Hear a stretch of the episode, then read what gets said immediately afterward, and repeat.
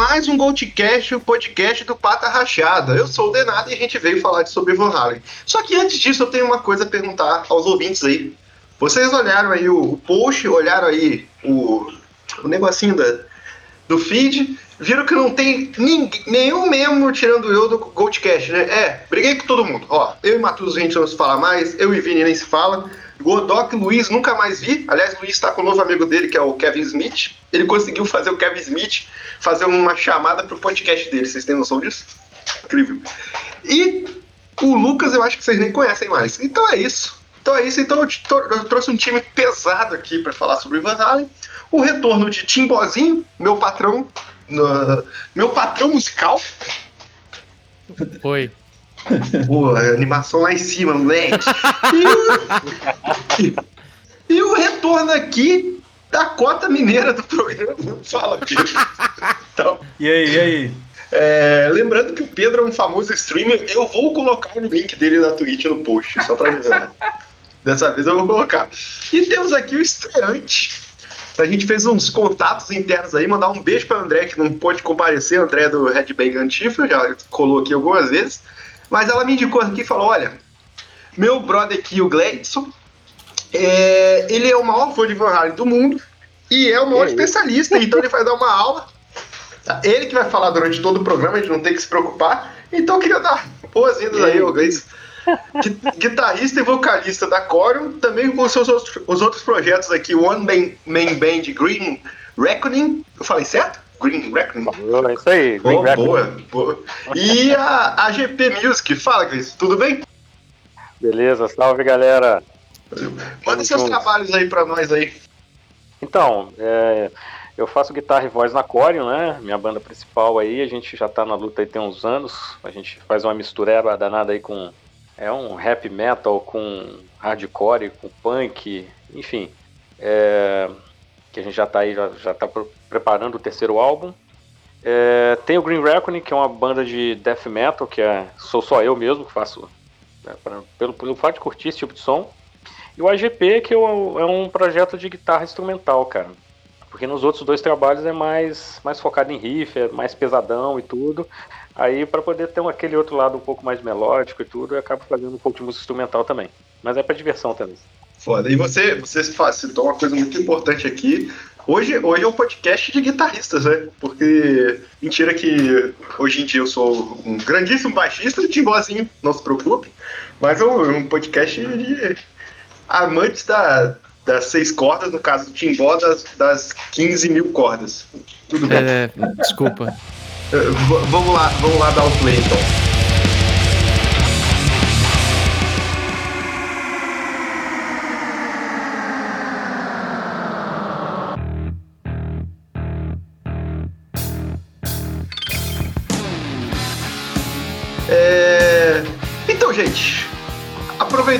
Momento, eu quero saber qual é a, a relação principal dos senhores com, com os irmãos Van Halen e a banda que eles comporam. É...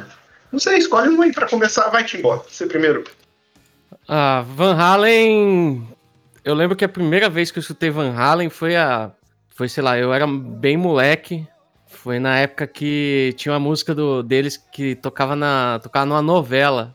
E a gente tava falando mais cedo, eu tava tentando descobrir qual que era a novela. A novela era Uma História de Amor. E tocava Can't Stop Loving You. Ah, e aí eu lembro que na época aí meu irmão comprou o CD, que era o Balance, né? Que nem é da, da, vamos dizer, da melhor fase, né, do Van Halen. Mas que, tipo, tinham sons legais e tal. E aí eu ficava assim, tipo, caralho, esse guitarrista aí é mó bom, saca? Mas eu ainda não era muito ligado a, a música e, e tal. Mas foi, tipo, o primeiro contato. Mas aí quando eu fui começar a tocar guitarra e começar a conhecer, obviamente que o belo dia em que eu peguei e dei play em Eruption, e aí a minha cabeça explodiu. Aí eu falei assim, pô, eu, eu quero virar um guitarrista foda, tá ligado? E tipo. É, e aí eu fui conhecendo o resto do Van Halen e tal, e conhecendo um pouco a história, e se tornou referência, né, pra mim. Então. É, é, foi quando eu fui começar a conhecer mesmo os guitarristas, os primeiros que eu conhecia, assim, tipo, eu curtia muito trampo do Santana, aí da, a partir dali eu passei, eu fui conhecer Van Halen, aí depois eu fui para outros e, e pá, virou a referência do caramba, assim. Foda, foda. Bom, você conheceu antes de saber que existia o Ed Van Halen, interessante isso. Interessante. Sim, sim. E, e, e você, Pedro? Cara, eu conheci com o meu pai. Meu pai, ele tinha um DVD do, do Van Halen, Right Here, Right Now, que é o melhor DVD, inclusive tá no meu top 10 shows. e esse DVD é muito foda. Eu, meu pai comprou na famosa Oiapoque, que salvava os videogames e os DVDs, tudo Piratex. E, e esse DVD era muito foda, porque era o Van Halen no, no auge da, da, da, da banda, né? Toda, tinha, era a turnê do daquele álbum vermelho, For, For For Carnal Knowledge. E, tipo, todos estavam no auge de, de, de, de performance. Van Halen tava incrível. E quando eu vi a primeira vez, eu falei, caralho, velho, como assim? O que, que esse cara tá fazendo, velho? Era tudo pesado demais, mas não era metal ao mesmo tempo. E também não era hard rock, porque os caras nem são gato. Que porra é essa, velho? Que porra é essa? Aí, aí foi futebol. Aí eu conheci o, o Van Halen 1, né? Eu vi Eruption e falei, não, para, para. Não tem base isso não. E, cara. Se bem que eu, não, se bem que o, o CMH, que eu vou criticar nesse programa, ele, ele tá até bonitinho nesse show, cara. Ele tá, problema... uma ovelha, ele tá uma ovelha quando era jovem. É, mas, pô, é, cara, o problema são os irmãos. Os irmãos ali, puta que pariu. É, é, o, é, o Mike era o baixista, porque ele tinha. Ele, ele, era diferentão e a voz dele era muito doida. É o Michael Anthony. E, isso. É um puta baixista. Puta baixista. E, aí, ó, ele tá com baixo ligado, João. Talvez você possa aprender com ele. Não, e, e, o foda do Michael Anthony é porque, meu, ele fazia os melhores. Ele fez os melhores back vocals é, de todo ele o Van canta Halen. Pra tá caralho, tá cara. Ele, ele canta, canta muito, tá ligado? Os back vocals dele são foda. Não, o, o Spanked que ele faz no baixo, cara, eu fico apaixonado, velho. Toda vez que toca Spanked, eu falo assim, velho, esse cara tá, ele, tá, ele que tá me Spanked. Que é aquela música é muito boa, o riff de baixo é dela é muito bom. É bom mesmo. É, bom é ele que toca com baixo do, da Jack Daniels ainda, né? Fazendo é, é, pois é. Que to, e toma Jack Daniels de cabeça pra baixo. É um puta feito. É... E você, Gleice? Como é que foi seu, sua introdução ao Van Halen? Cara, o Van Halen para mim ele veio junto com a guitarra, porque eu fui conhecer Van Halen quando eu comecei a fazer aula. O meu primeiro professor de guitarra era um cara que era fã de Van Halen, o cara teve banda cover de Van Halen. E eu, moleque, cara, eu tava com 11 anos, comecei a fazer aula com o cara. E aí eu ainda metaleirinho, começando a ouvir as coisas ainda, tava ouvindo Dio, sei lá, essa, essa onda assim, né? Iron Maiden pra caramba, né? Todo uhum. mundo começa com Iron Maiden. E aí ele falou, não, cara, tem que ouvir Van Halen. E aí começou a colocar as coisas do Van Halen pra ouvir, e a partir dali que eu fui conhecer o restante do trabalho do cara, né? Mas veio junto com a guitarra já. Na verdade, eu comecei ali molequinho, isso há uns 30 anos atrás, né? Lá se vão 30 anos de Van Halen. E aí foi isso, cara. É isso. Começou, começou pelo professor de guitarra. Sim. Cara, e hoje então... em dia que ele é jazzista, ele nem, ele nem é mais do rock, o cara hoje em dia ele é do jazz, olha só. o rock ficou comigo é. e ele. Tomou, ele tomou juízo. Tomou juízo. Pode ser. É, é... Mas o. Então, eu também conheci por causa da, da guitarra. Eu já falei aqui, não tenho vergonha de dizer. Não sei, não sei quem é o, o fã comigo, acho que não tem ninguém, mas eu comecei guitarra por causa do Slash. E desculpem, desculpem aí. Mas você virou baixista. Mas não, mas aí depois de um tempo, cara, eu, eu já falei que eu vivia com a tal das assim, quando começou a chegar a internet, foi a tal da internet de escada e não era difícil ter acesso, né? Só que meu professor emprestava muito aquela cover guitarra, que acho que até saiu de linha. E só falava do Van né, cara? Eu ficava vendo as matérias, as, as transcrições, essas coisas, tudo de riff, e ficava, cara, eu quero ouvir o que esse maluco tá tocando. E sempre me marcou muito o como, como era a transcrição do, do riff da And Talk About Love. Porque era fácil, tá ligado? E eu ficava, cara, como isso. Como que deve ser o som disso, tá ligado? Aí um dia tocou Van Halen na, na TV, mas não foi em Talk About Love, foi Jump. E eu estranhei pra caralho, porque, porra, até começar o solo do cara, eu fiquei, ué, essa banda é de teclado? Então, eu não tava entendendo porra nenhuma. Que eu fiquei, eu adorei a música, Mas como na época eu era metaleirinho intrusão, eu, eu fingi que não gostei tanto. E eu ficava, cara, mas como, como essa banda de teclado? Aí começou só, eu, ah, tá, entendi. Aí eu fui ouvir And Talk About Love. E foi uma das coisas mais incríveis que eu ouvi na minha vida, cara. Aquele. É, é porra de um Lá menor, cara. Com distorção. Vai Bom, tomar- é, é, com distorção. E fica foda pra caralho. Eu fico, caralho, bicho. Vai se fuder. aí, cara, aí eu pirei completamente. E. E eu acho que eles são hard rock, sim. Já vou, já vou me opor aqui. É, mesmo eles sendo feios pra caralho. Só que pra mim, eles foram uma banda que eles, eles conseguiram tangenciar todo, todo os estilos musicais ali dos anos 80. Não sei o que vocês acham. Assim, alguns, né, os principais estilos musicais ali de sucesso dos anos 80. E isso traz uma reflexão, né? Que músico feio tem que tocar bem, né? Tem, tem, tem. O. Faísca tá aí pra falar isso. É, Cara, então eu vou, eu, vou, eu, vou, eu vou fazer uma passagem aqui pela história da banda, pra gente poder ir comentando. A banda começou em 72 pelos irmãos Van Halen, né? Na verdade, eles são irmãos de um pai músico. Se eu não me engano, ele era guitarrista de jazz, não tenho certeza. E eles começaram a... Saxofonista. Saxofonista e pianista. E eles come... Ah, é, por isso que eles começaram a ter aula de piano e tal. E o, o Ed já, tinha, já começou a se destacar, só que tinha dificuldade de ler música, né? Aí, por influência, é a influência normal dos garotos que querem ser rock and roll, eles, eles se dividem entre o Ed na bateria e o Alex nas guitarras. Com o tempo, o Alex, que é o baterista do Van Halen, né? ele fica boladão lá e decide é, tentar a bateria do irmão enquanto ele não estava em casa. E percebe que gosta muito. Por consentimento, decide, não, tá, eu vou pra guitarra. E, cara, eu acho o Alex um puta guitarrista, um puta, um puta baterista, cara. Mas o. O. O Ed, o Ed eu nem vou falar que ele era um cara incrível, não, que ele parecia ser uma pessoa meio difícil de você ter em sua banda, é, de se relacionar pessoalmente, mas ele, ele já tinha uma característica assim, clara desde o início de ser um. um- um- aquele, aquele gênio multi-instrumentista, tá ligado? De saber, saber ler os instrumentos. Uhum. Eles montam uma banda e tocam, começam a tocar em bailezinhos na cidade, normal, fazem. Eles são de Passadena, né? Vão fazendo os seus. as suas famas e. É, aí eles, em 72 eles decidem montar uma banda chamada Gênesis, com o Ed, o Alex na bateria e o baixista Mark Stone. Eles precisavam alugar um som de um moço chamado, um moço chamado David Lee Roth, que era um, um cara que já tinha feito a audição para ser vocalista da banda, só que eles acharam uma bosta e mandaram o cara embora. Errado não estavam. Ah, cara, porra. No cu. Eu quero, eu, quero, traduzir- é que eu quero elogiar muito o David cara.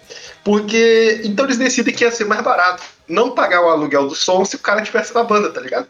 Aí eles colocam o cara na banda. E, cara, ele não é um, um bom vocalista, né, não. Isso não tem como negar. Tipo, o CMH, pô, depois ele canta milhões de vezes maior. Mas o.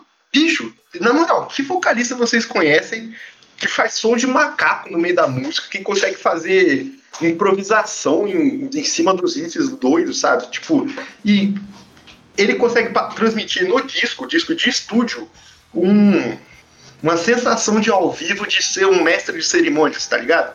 Pô, eu acho isso muito foda. Ele tem um É. negócio meio edgy, né? Vamos dizer assim, né, de tipo. é, meio que ele, ele consegue dar uma, uma pegada um pouco mais selvagem, vamos dizer assim, pro, pro, pro, pra pegada do vocal pro som. Que acaba meio que, que combinando bem com, com o instrumental da banda, né, meu? Sim, sim, tanto, tanto que o- os trampos solos dele não são tão longe do Van Halen em geral. E quando ele sai, o Van Halen muda bastante, assim, eu acho, pelo menos. Muda bastante. É, fica, é, fica com uma parada Faz a- mais faz alta a astral, crítica. sei lá. Quando o Sim Haga entra, fica uma parada mais alta Cara, astral. Pra mim, quando o CMA Raga entra, isso, isso tá até na, na história aqui, que é basicamente uma cópia interpretada do Wikipedia em inglês aqui.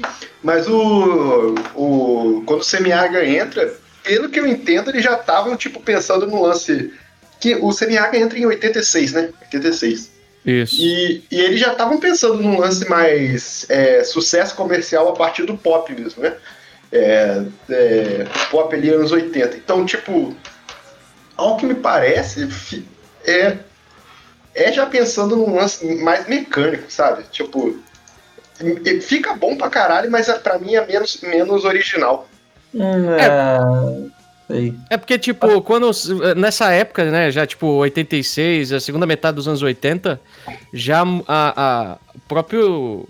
A, a música em si, né? O pop já tava começando a dominar mais o, a- as rádios, né? Toda aquela boom, Michael Jackson e os outros, é, outros artistas que, tipo, fizeram grande estardalhaço na época e começaram a ganhar destaque. Então, tipo, meio que foi uma, uma mudança, eu acho que pra continuar ali, tá ligado? Continuar com relevância.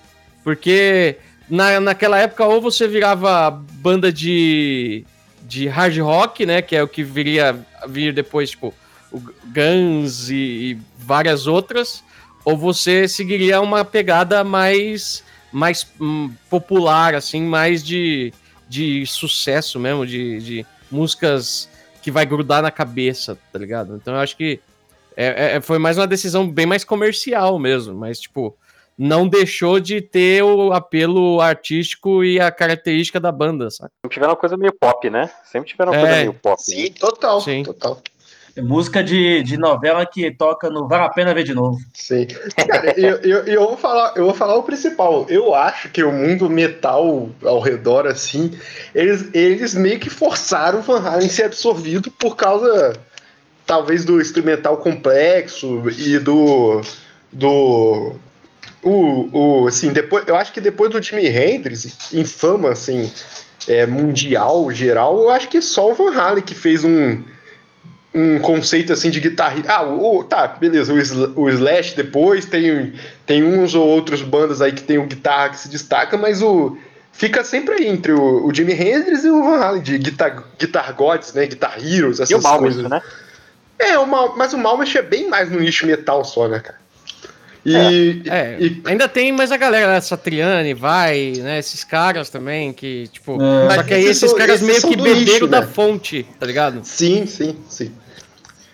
Tanto que eu lembro do meu professor falando. Eita porra. E ele falava, eu achava bem interessante que ele falava, cara, o, o Ed era, era um grande visionário dentro do negócio, tá ligado? Ele chega no. Chega ali no início do. final dos anos 70, ele vê, cara, tem essa técnica relativamente fácil. E, e aí, interessante o som que sai, que é o tapping, tem anos que não é usada direito pela. Aí, Sim. aí ele, ele absorve, ele absorve completamente o negócio e começa a usar o lance de parar de usar power chords, né? Que é aquele acorde. É, só pra, pra quem não, não manja, aquele acorde basicão das músicas de rock e tal. Então, se você já viu um amigo seu tocando, sei lá, Nir- Nirvana, ou não sei, qualquer uma músicazinha Metallica. punk. Metallica, é, é isso, basicamente. E eles. e, pô, boa parte das músicas do Halen é tudo tríade aberta com distorção, né? Isso é, isso é muito Sim. doido, cara. Não, Isso é e muito é muito doido porque é uma letra muito. é, é, é letra de hard rock, né? Letra melosa, letra de, de, de- de pegação.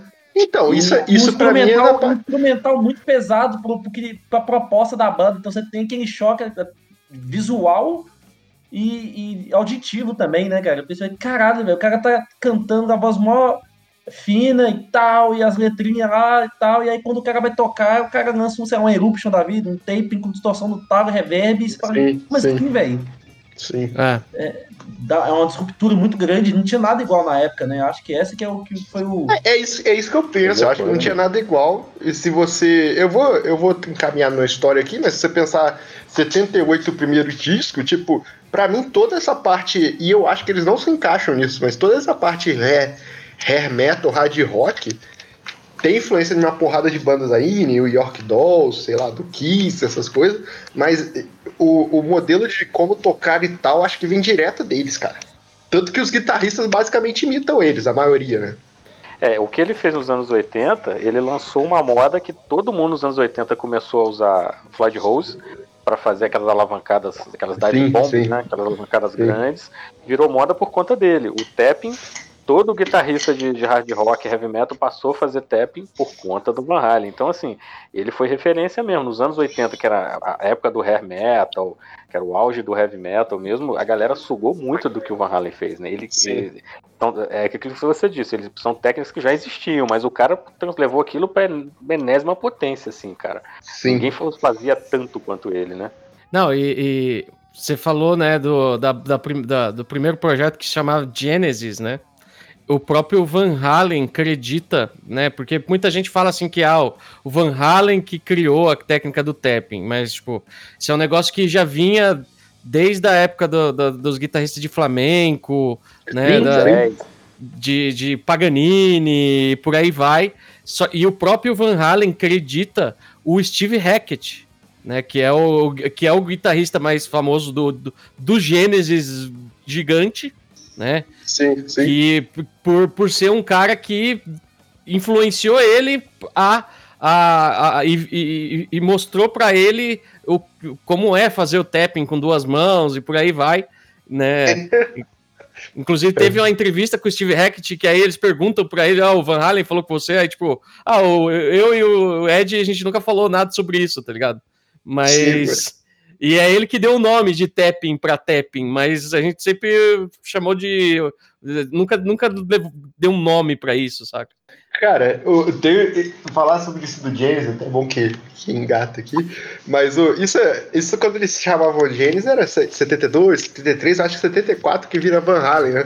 Aí, é porque é, é uma época que oh, a, inter, a conexões eram mais difíceis um pouco, né? Aí eles descobrem que tinha uma banda. E, a Eugênis é de, da Inglaterra, né? Se eu não me engano. Eles descobrem que tem uma banda na Inglaterra gigante chamada James e eles percebem que precisam mudar o nome. Eles percebem que. Aí eles, aí é. eles por causa do Sant... um dos motivos que eles dão é por causa do Santana, né?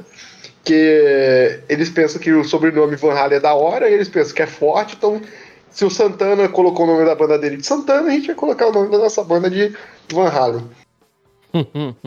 é, e tipo, o, o, é um nome foda, não tem como negar, né? É, uma, é um nome que é, tem um certo destaque, assim, você, né? É, é, é um nome forte, vamos dizer assim. Sim, e, sim. E, é, e, prova o quanto que é difícil quando você tá no começo de banda você escolher um nome pra sua banda. Não, é uma bosta. É uma bosta. é a pior parte de quando você vai ter uma banda nova é escolher o nome da banda. Sim. O, o, o, que, o que eu penso muitas vezes quando eu vejo esses nomes de banda e como eles mudaram é tipo, cara, será que foi o melhor nome mesmo? Eu, eu fico assim. Mas tem, tem um ponto interessante que, tipo, um pouco depois disso, o, o Jane Simmons veio eles ao vivo, né? Aí se interessa, mais ou menos. Só que aquele jeito babaca do Jane Simmons, ele fala que queria que o nome da banda fosse Daddy Long Legs, tá ligado? E a banda falou, não, você tá doido, brother. Aí ele, ele me só manda assim, é, eles não têm a menor chance, esse tal. Logo depois eles lançam o, o, o Van Halen 1, em 78, e estouram. Então vai tomar no seu cu, Gene Simmons, você não acerta nunca, filha da puta. É ele produziu a primeira demo dos caras, né? Foi ele que sim, produziu. Sim, sim a, a, primeira deu, mas você vê que ele chegou com, com cara de querer transformar os caras provavelmente numa numa banda daquelas de hair metal mesmo que tava na época. Steel né? Painter, Steel Painter. cara, Nossa, Daddy, Daddy Long Legs, cara. Puta que pariu. É, na moral. É Porra. ruim, viu? É ruim. É, é ruim, é ruim. Muito é ruim. ruim. Parece o Pretty Boy, é o Pretty Boy Floyd. Daddy Long Legs Eruption, Fraga. Sim. É, mano, que, que apelo existe uma banda com esse nome. Primeiro que é difícil de falar. Dead Long Legs.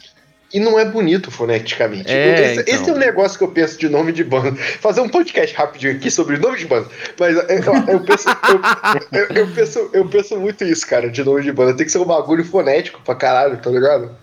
Mais, mais tchan. Sei lá. É. Então... Você já me então- botou pra ficar me questionando agora sobre o nome da nossa banda. Não, pô, Enigma X Machina é bom, é fonético, é rápido. Cara, eu falo Enigma X Machina mais rápido e com mais força do que Daddy Long Legs, que é, que é lento, sei lá, é, é, é, é travadinho. Porque é tá long, por isso que demora mais. É verdade, é verdade. Você tem um ponto. Bom, caralho. É, É, so- sobre essa época aí do, com o David Lee Roth e tal, a partir do Van Halen 1, é, e, cara, eu, que- eu queria saber assim, o ponto de vocês sobre, sobre principalmente sobre o 1, mas so- sobre o que, o, o que vocês. é, eu quero que vocês elogiem essa, essa época, só isso que eu vou pedir. Ah, sim, o- a primeira coisa é que os caras têm coragem, né? É um disco ao vivo, né, bicho? Ao vivaço, assim, aquela cara de ao vivo, né? Pô, isso, e só isso já é um negócio, assim, diferente, né? Qual a banda que É, já tem, começa tem, um- tem, um, tem uns overs ali e tal, que eu não, te- eu não tenho ideia como, como perceber isso. E falam que eles deixaram uns errinhos também, né? Que, é, eles deixaram uns errinhos assim que eu também não tenho ideia onde estão, mas pra deixar mais orgânico, né? Eu acho que é porque Eu não eu chi- gosto quando banda faz isso, cara. Eu acho isso muito foda. Dependendo do tipo da banda e do, É. da proposta, essa erro, entre aspas, eu acho que, que, que dá um, um fator humano legal, Fraga. É, e combina com eles, que é uma puta banda de música quebrada, né? É, você pensar na carreira inteira do Jimmy Page é uma carreira inteira de erro, pô. É verdade. E cópia, né? Erro e cópia. Foi mal, É, Jimmy erro e Page. Um cópia. beijo, um beijo pra você, mano. Pô, Beijo, Jimmy Page. Mas é, mas é pra falar só do Van Halen 1 ou de toda, toda a era? Não, é, fica, fica à vontade. Ah, velho, Vou- é, é muito, é muito louco, né? Porque você pega os álbuns até o 1984. Os álbuns até ele, cara, assim, pra mim, eu acho que eles são muito qualquer coisa, não tem aquele tchan. Você Que pega isso, o Van Halen bicho? 1 é sensacional, cara. Agora o Van Halen Sim. 2 já não é tão. O Homem Ah, você Children tá- já tem Você tá doido. cai. Sério, cara. Pra mim, no David Lee Roth, só o primeiro e o Anjo Fumando Cigarro, porque a capa é muito boa. E a música Pô, de eu- 1984 é eu- boa. Eu realmente achei que você era um fã do, da fase Argar, beleza, mas boa parte era meme. Então não é meme, não? Você, você, você está sendo sincero nesse. Caralho. Dói, dói. Ah, bicho, é, caralho. É real, é real, cara. Sério, não, não, não- não me pega. O o 1 e o 1984 eu acho que é o supra-sumo da, da época dele, cara. Mas os outros, não sei, não, não sei, não, não vai. Não sei porquê. Não tem a mesmo tompeiro que os outros desses dois têm. Cara, é, é mesmo, mesmo o 1 não estando minha música, minha, minha música preferida, eu, eu acho o 1 um álbum perfeito, assim. Não, eu também acho. Eu até falei com o Tibó mais cedo que, que qual, é- qual álbum seria o meu favorito. Analisando com muita calma, é o primeiro mesmo. Ele é o, é o mais doido. Porém, não é, É, a o- melhor o- fase, não. É que o primeiro, o primeiro disco, ele pega muito a galera também pela surpresa, né? Porque aí você, tipo, você põe o disco pra ouvir. Aí sei lá, Running with the Devil, aí você fica tipo, porra, música da hora, tem uns riffão da hora, né? aquelas pontezinhas lá. Você fala, pô, puta som. Tem uma vibe legal tal. De repente, cara, começa Eruption, que é um solo de guitarra. De 1 minuto e, e 40 lá, 2 minutos É, e, e- e ninguém Entendeu? fazia isso naquela época, né? E ninguém tipo, fazia isso. O som, o som de guitarra que sai do Eruption de velocidade e tal é uma coisa meio nova, assim. Então, Exatamente. E aí, tipo, Eu- ah, o, o- o uso de efeitos que, tipo, pra, em- em- e a combinação de, de, de equipamento que o Ed usava, né? os- Já metendo um, um, um phaser, né? A guitarra com um ganho super alto, né? Então dava uma outra, um, um outro negócio, né, pro, pro som. E aí, tipo, termina esse solo absurdamente de tirar o fôlego, e aí começa, tipo, You Really Got Me, que é um cover, É, o The Kinks. entendeu? Que é um, é, que é um cover do The Kinks, mas que, tipo, hoje você vai falar dessa música pra, pra alguém, ela vai, nunca vai saber que a música é do The Kinks, eles vão falar que é do Van Halen, tá ligado? Não, até aí- pra geração mais nova, que ela saiu no Guitar Hero. Não sei se vocês lembram disso, ela saiu É, no Guitar então. Hero. É igual E o aí- the Jet. Igual o the Jet, o povo achando que é do Metallica, né? É, então. É. E, aí, e aí já emenda com Ain't Talking About Love, que é outra música com um, um- que já tem um riff de introdução foda pra caramba. O vocal é legal, sabe? A música também tem uma pegada boa. Meu, a sequência do disco. em- é, é, o disco é foda nas quatro primeiras músicas, assim, ele te tira, né? Nas quatro primeiras faixas, ele te tira do chão, assim, foda. Aí Ah, nas não, mas- outras ele mantém o nível, tá ligado? É, pô, a Scream é incrível, Atomic É, Punk é incrível. Eu adoro essa música. James Crying é boa também. James Cry é foda de. É, não, é, On é, Fire, regaço. é perfeito. Perfeito. Então, É, o disco é muito bom mesmo. Na época a galera ficou naquela assim, pô, esse cara não gravou essa guitarra em Eruption, não. Isso aí é. Ele gravou e aceleraram. A galera não acreditava que o cara tinha feito aquilo ali É. mesmo, entendeu? Era uma polêmica da época, né? Sim, e, e Mesmo foi um disco que do foi, depois também, né? É. E tudo isso pra um disco que foi gravado em duas semanas, né? Que eu- eles, eles entraram no, no meio de setembro e, e o disco tava pronto no começo de outubro. Eles gravaram guitarra, gravando umas guitarras extras uma semana, mais vocais por duas semanas. Não, sim, eu, eu acho que eles, eles, eles entram em 77 ainda. Em janeiro de É, então. 78 é lançado. Isso, é isso mesmo. Tanto que E no é um final. álbum curto, né, velho? E ele, e ele, ele é rapidinho você ouve ele. É que meia hora, 40 minutos, você ouve ele. Ele é muito rápido. É, eu acho que é quase Tem 40 35 minutos. minutos. É, isso. 35 minutos. isso. Então, tipo, Porra. é, é muito bom e muito rápido. Aí você fica assim, caralho, velho. Preciso de mais desse negócio. É. E aí, o, o que deu bom pra eles também na época, né, que ajudou a carreira, foi que antes do primeiro álbum eles já tinham um contrato com a Warner Bros, né? Então, Sim, quando, quando lançou o disco, a, prim- a, a turnê do, do primeiro disco, eles já fizeram a turnê abrindo pro Sabá, sim, sim. entendeu? Então, tipo, O- isso ajudou muito. Se bem que é, é o início daquela fase do Sabá que a música ainda é pisada pra caralho, mas eles estão com uma cara meio. Quero entrar Sim. nos anos 80. Mas, mas deve, Sim. ter sido, deve ter sido. Porra, deve ter sido uma turnê muito interessante de assistir, cara. Sim. Puta porra. que pariu, cara. Imagina, Van Halen abrindo pro Saba. Caralho. Não, o Van Halen abre pro sábado no final aí, antes do. Acho que, se eu não me engano, antes do. Do H sair, eles estavam fazendo turnê com o Bon Jovi. Então, tipo, olha a mistura de coisa, cara. Tipo, tá doido. É foda. Ah, então. E aí eu acho que, eu, eu- particularmente, eu acho que toda essa fase do David Roth, tipo, o Van Halen 2 não, teve, não, consegui, não bateu assim tão, tão forte, né, o, o sucesso do primeiro, mas ainda assim tem, tipo, várias músicas bem boas. Pô, bicho, eu, eu acho, eu acho, eu acho incrível o Van Halen 2. Eu, eu, tô, eu tô olhando aqui. É, de boa, não tem nenhum, nenhum desses discos que eu vou falar que é mais ou menos. E no, no Agarov tem. Eu acho. Não, mas eu é, acho eu, o eu, O 812 lá bem mais ou menos assim. sabe? Tipo, pra, ó, pra mim, o Diver Down parece que é, tipo, aqueles discos de, de, de Não. tipo, músicas que sobraram e botaram ali, tá ligado? ah, cara, sei lá. De acho- verdade, velho. O, o cara, o, o, é, o tipo, tá, tem o 2, depois tem o Children, aí tem o Diver Down, é o quarto. O Diver Não, Down. tem, tem, o, tem o Fair Warning e depois tem o Diver Down. Ah, o Fair Warning, é verdade, é verdade. que o, Fair Warning é bom. música- eu sinto isso de música reciclada nele, cara. No Firewall, acredita? Que isso, cara. Não, é- é... que o Fair Warning tem um monte de classe, cara. Mean Streets, Unchained. Unchained é estudo de guitarra É. pesado até hoje, cara. Tipo, o pessoal tentando descobrir como é que ele faz a porra daquele riff. Até hoje as pessoas, Sim. tipo, é louco isso.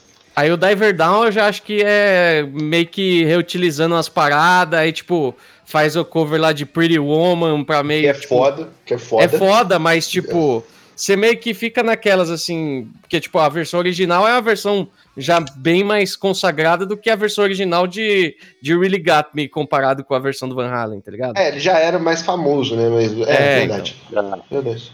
E aí, tipo, você tira Pretty Woman, aí, tipo, o que, que tem em Diver Down, assim, que é, tipo, você fala assim, puta, esse som é, é, é, tipo, tem little guitars, e só. É, aí que- não, aí que tá. O, eu acho a entrada desse disco muito boa. Você tem razão sobre isso, que tipo, a própria. Esse disco tem bastante introdução. Então, o Intruder é uma puta introdução pro Pretty Woman. O, o Little Guitar tem aquela introduçãozinha dela. Mas, tipo, a, a tríade de abertura desse disco é bom pra caralho. É, o, que eu acho que é um. Eu não sei se é um cover, porque eu tô vendo aqui no Wikipedia, tá acreditado pra outro compositor, não conheço esse Ray Davis. Mas é Where Have All the Good Time Guns? Ah, Porra, foda. Hem Him High.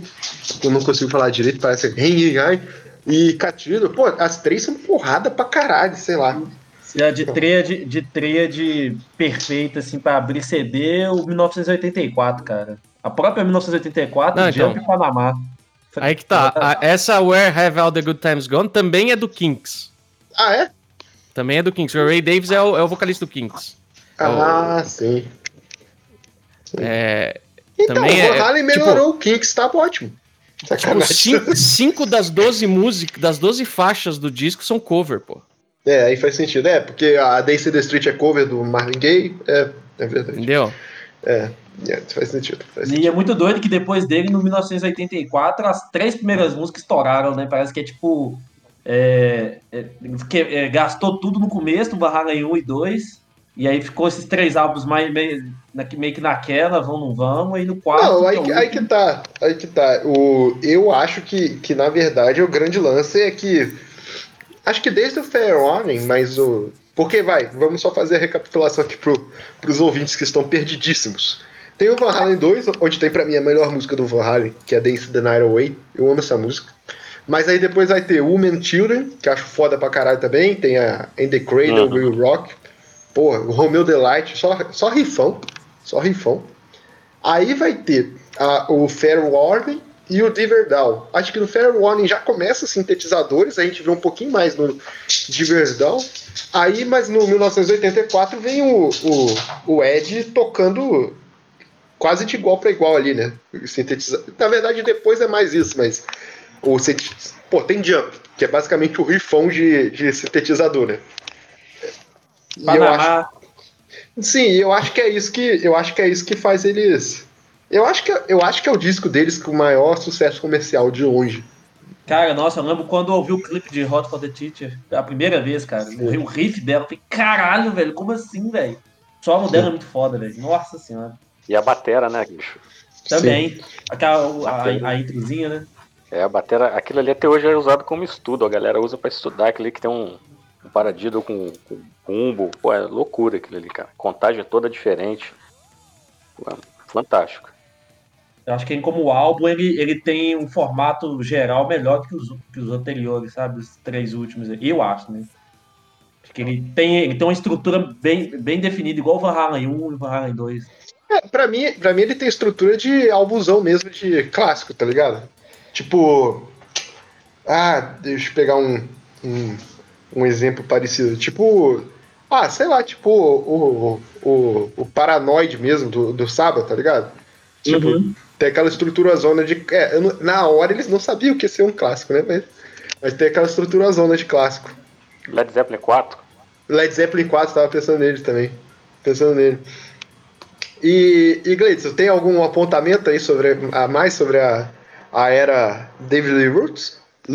Cara, assim, ó, sendo muito polêmico, tá? Eu, é, é- é estranho, mas eu gosto pra caramba dessas músicas, gosto dessa fase, mas o vocal do David não me desce. Ah, cara, porra, por que, que eu tô fazendo por aqui? Obrigado, aí, eu obrigado. aí, ó. Eu É, acho ele preguiçoso porque ele não canta, ele fala as letras. Presta atenção se ele não tá o tempo todo. É teatral, ele tá fazendo um teatro ali, cara. Ele vai Ah, falando. mas eu falando, acho muito falando. bom, cara. Ele só canta Hum. no refrão, bicho. Ele só canta no refrão.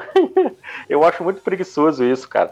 A banda fantástica, tocando pra caramba, as composições são muito boas. E o cara falando, pô, não, canta Não, aí, irmão, cara. canta junto. Ele não canta, cara. Ele só fala as letras. Você vê que ele voltou cantando. Você pegar o, o, é, o, o disco da, da volta, né? Aquele com trem na capa.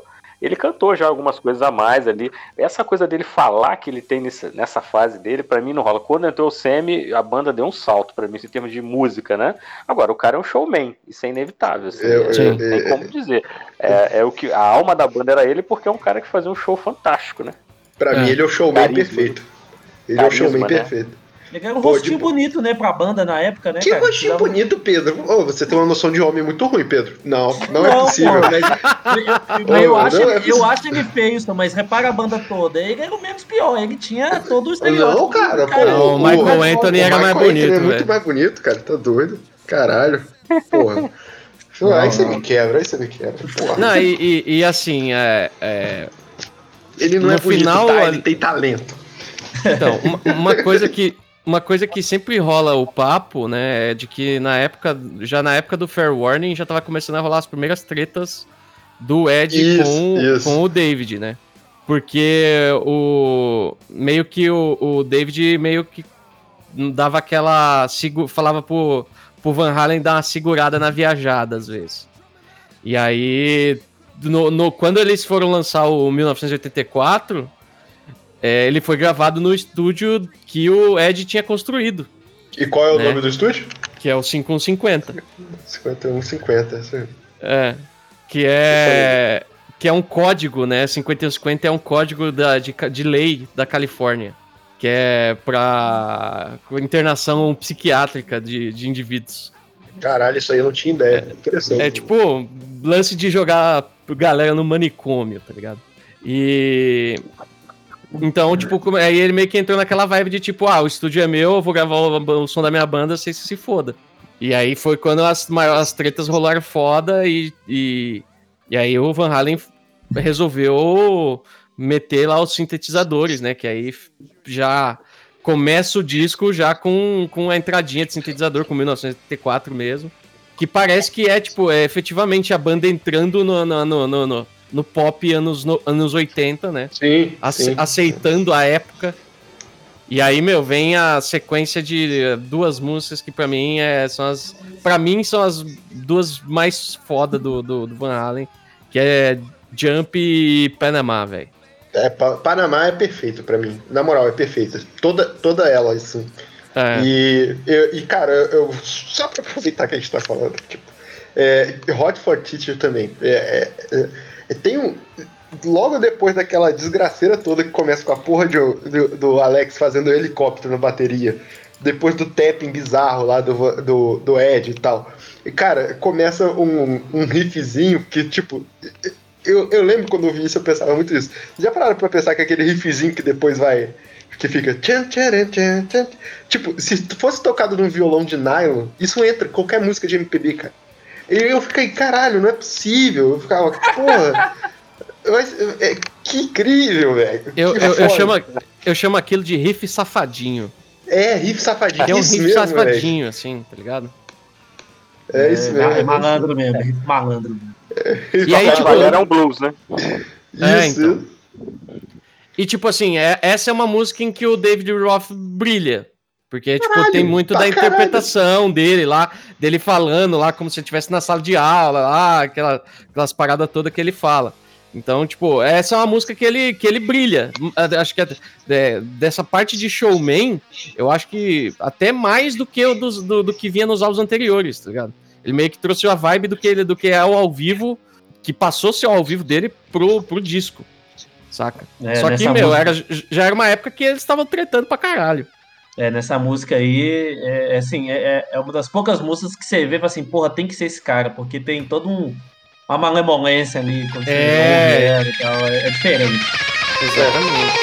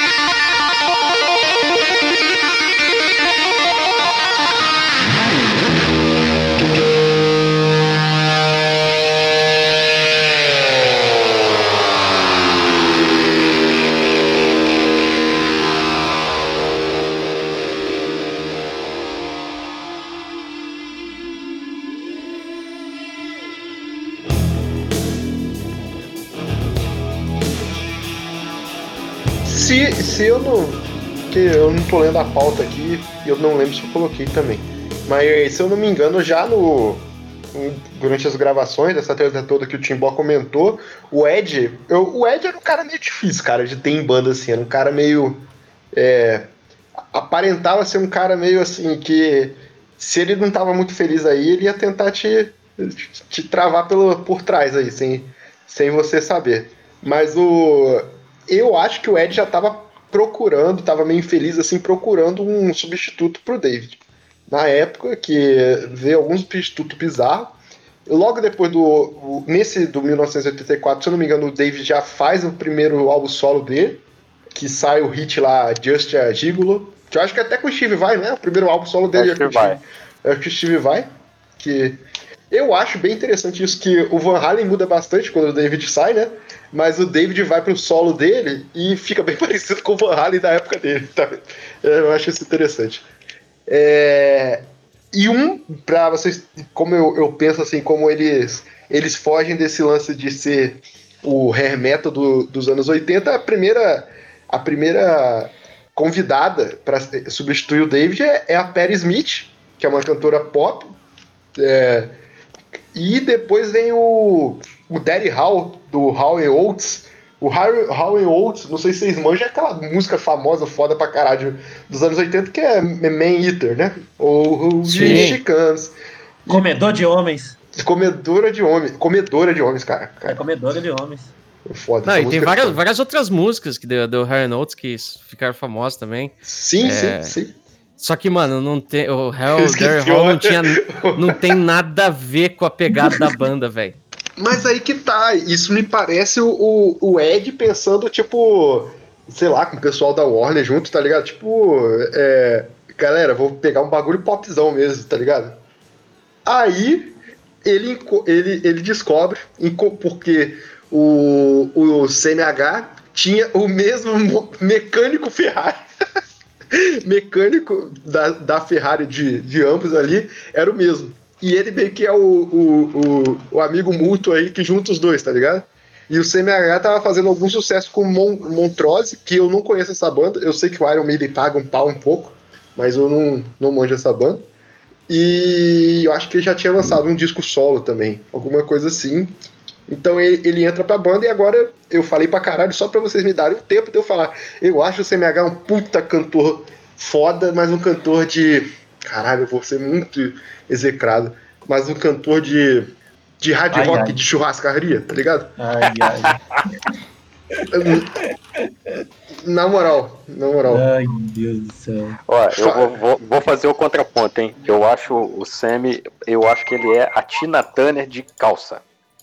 Ele é ah, a Tina isso, Turner isso... versão masculina, brother. Se botar essa Tina Turner cantando no Van Halen, ia ser a mesma parada. É, Faz talvez, sentido. Mas ia ficar, interessante, ia ficar, interessante também, também. Meu Deus. É, você chamar alguém de Tina Turner é um puta elogio pro cara, é foda, porra. Cara, a Tina Turner canta muito, brother, e a canta voz dele lembra demais. Lembra é demais é verdade, É verdade. Não, ele, ele canta pra caralho mesmo. E a, alguém falou aí que não gostava tanto do Balance. Eu, eu tenho umas músicas que eu não gosto tanto, mas é o local ali que pra mim é o disco do Van Halen com uma a melhor gravação de vocal pra mim. Puta que pariu, o filho da puta tá cantando como um demônio. É, é. O, ele, é, ele, ele fala que é um, é um vírus chinês que tá dominando o mundo aí e tal, é contra a máscara e prefere morrer. Como é que é? Prefiro morrer tossido do que eu retrosando e tal. É, ele é assim.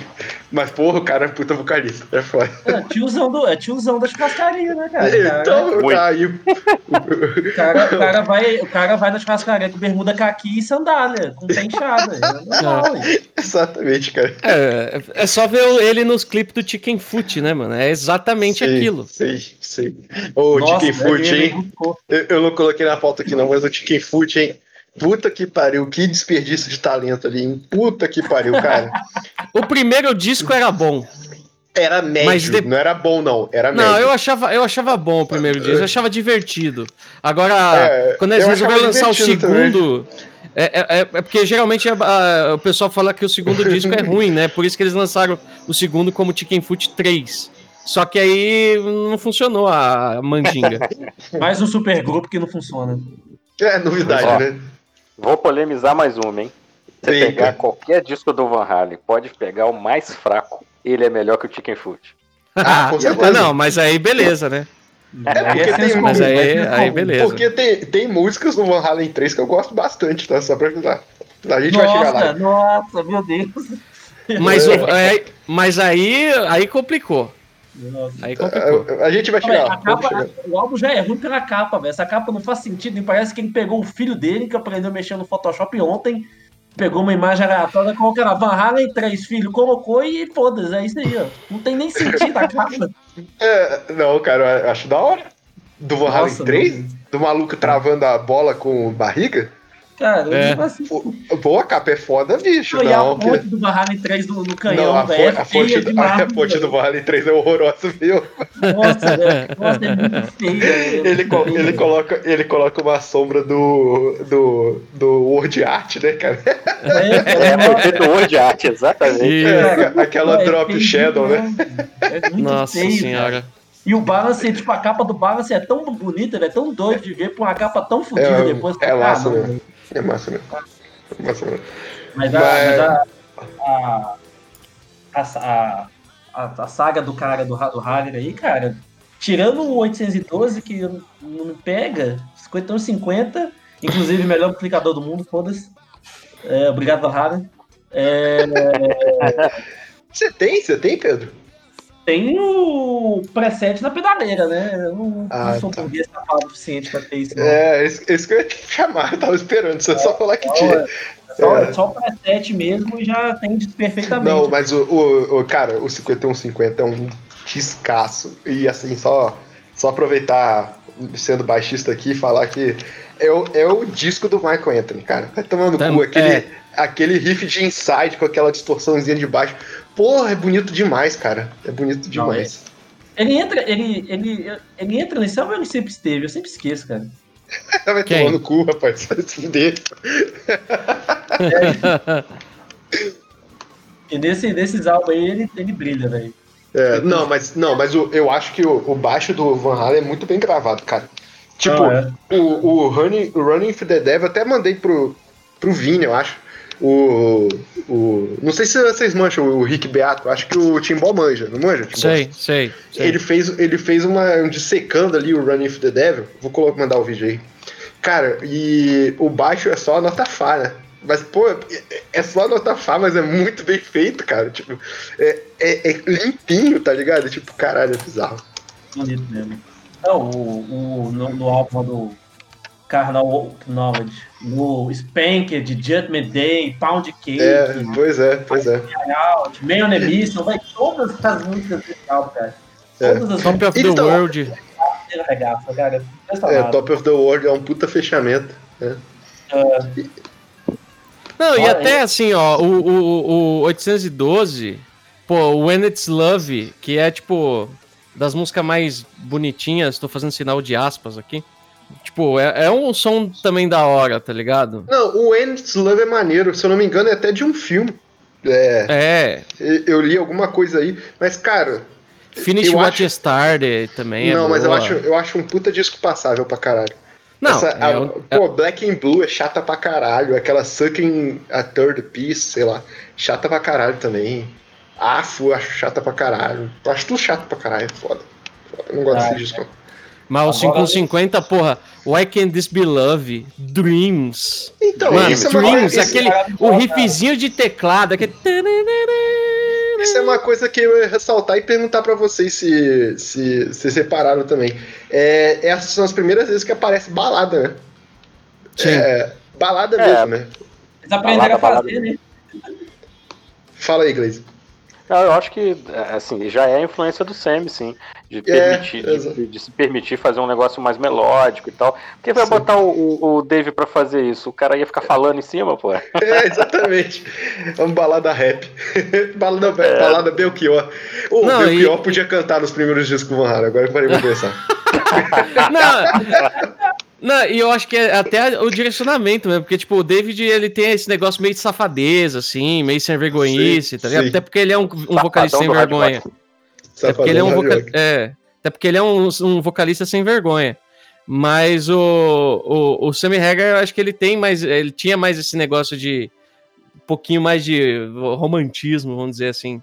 Né? Trazia, tra- trazia uma emoção a mais, até pelo, pelo poder vocal dele, do que ele podia fazer, o range dele, que é absurdo, tá ligado? E até do background dele, que você falou que você não manjava de Montrose. Meu, Montrose é tipo, você pegar aquelas bandas tipo Free, que tinha. Banda de hard rock setentista mesmo. É, meu, é puro aquilo, saca? Então veio também desse, dessa, dessa, dessa influência, eu acho. E também eu acho que vem também do desse negócio, né? O, o Ed, depois que o David Roth saiu, meio que deu uma Ele meio que abriu a cabeça, assim. Ele falou assim: ah, ufa, me livrei desse encosto, agora eu posso fazer tudo que eu quero, saca? Então, É, tipo, eu às acho- vezes eu- tá- até tava já É no verdade. desejo dele de fazer alguma coisa do tipo.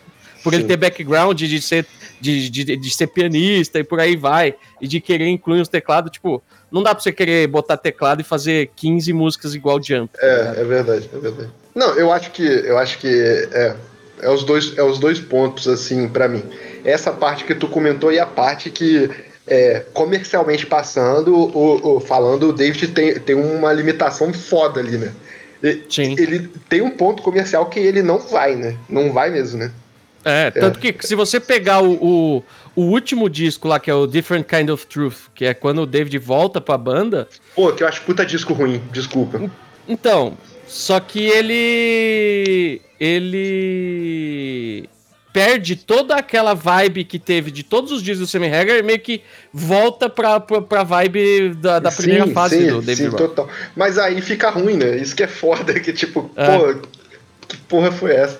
Mas, a, mas a, a- da turnê do Carnal Knowledge lá, o Right Here, Right Now, cara, naquele DVD ali, eu acho que acho que eles gastaram tudo, cara, porque é, todas as, a ordem das músicas são boas, a performance é, é- é de boca aberta, todo mundo, todo mundo vira estrela lá, cara, todo, ninguém faz uma coisa mais ou menos, cara, e a capa é maravilhosa, aquele Jesus que tá na frente da casa. Acho uma capa muito nada a ver, mas é muito boa aquela capa, cara. É genial. E, e a turnê, eu vou ser sério, eu, eu sou suspeito pra falar, porque esse disco pra mim é o meu disco favorito, cara. O Foram Ah, legal.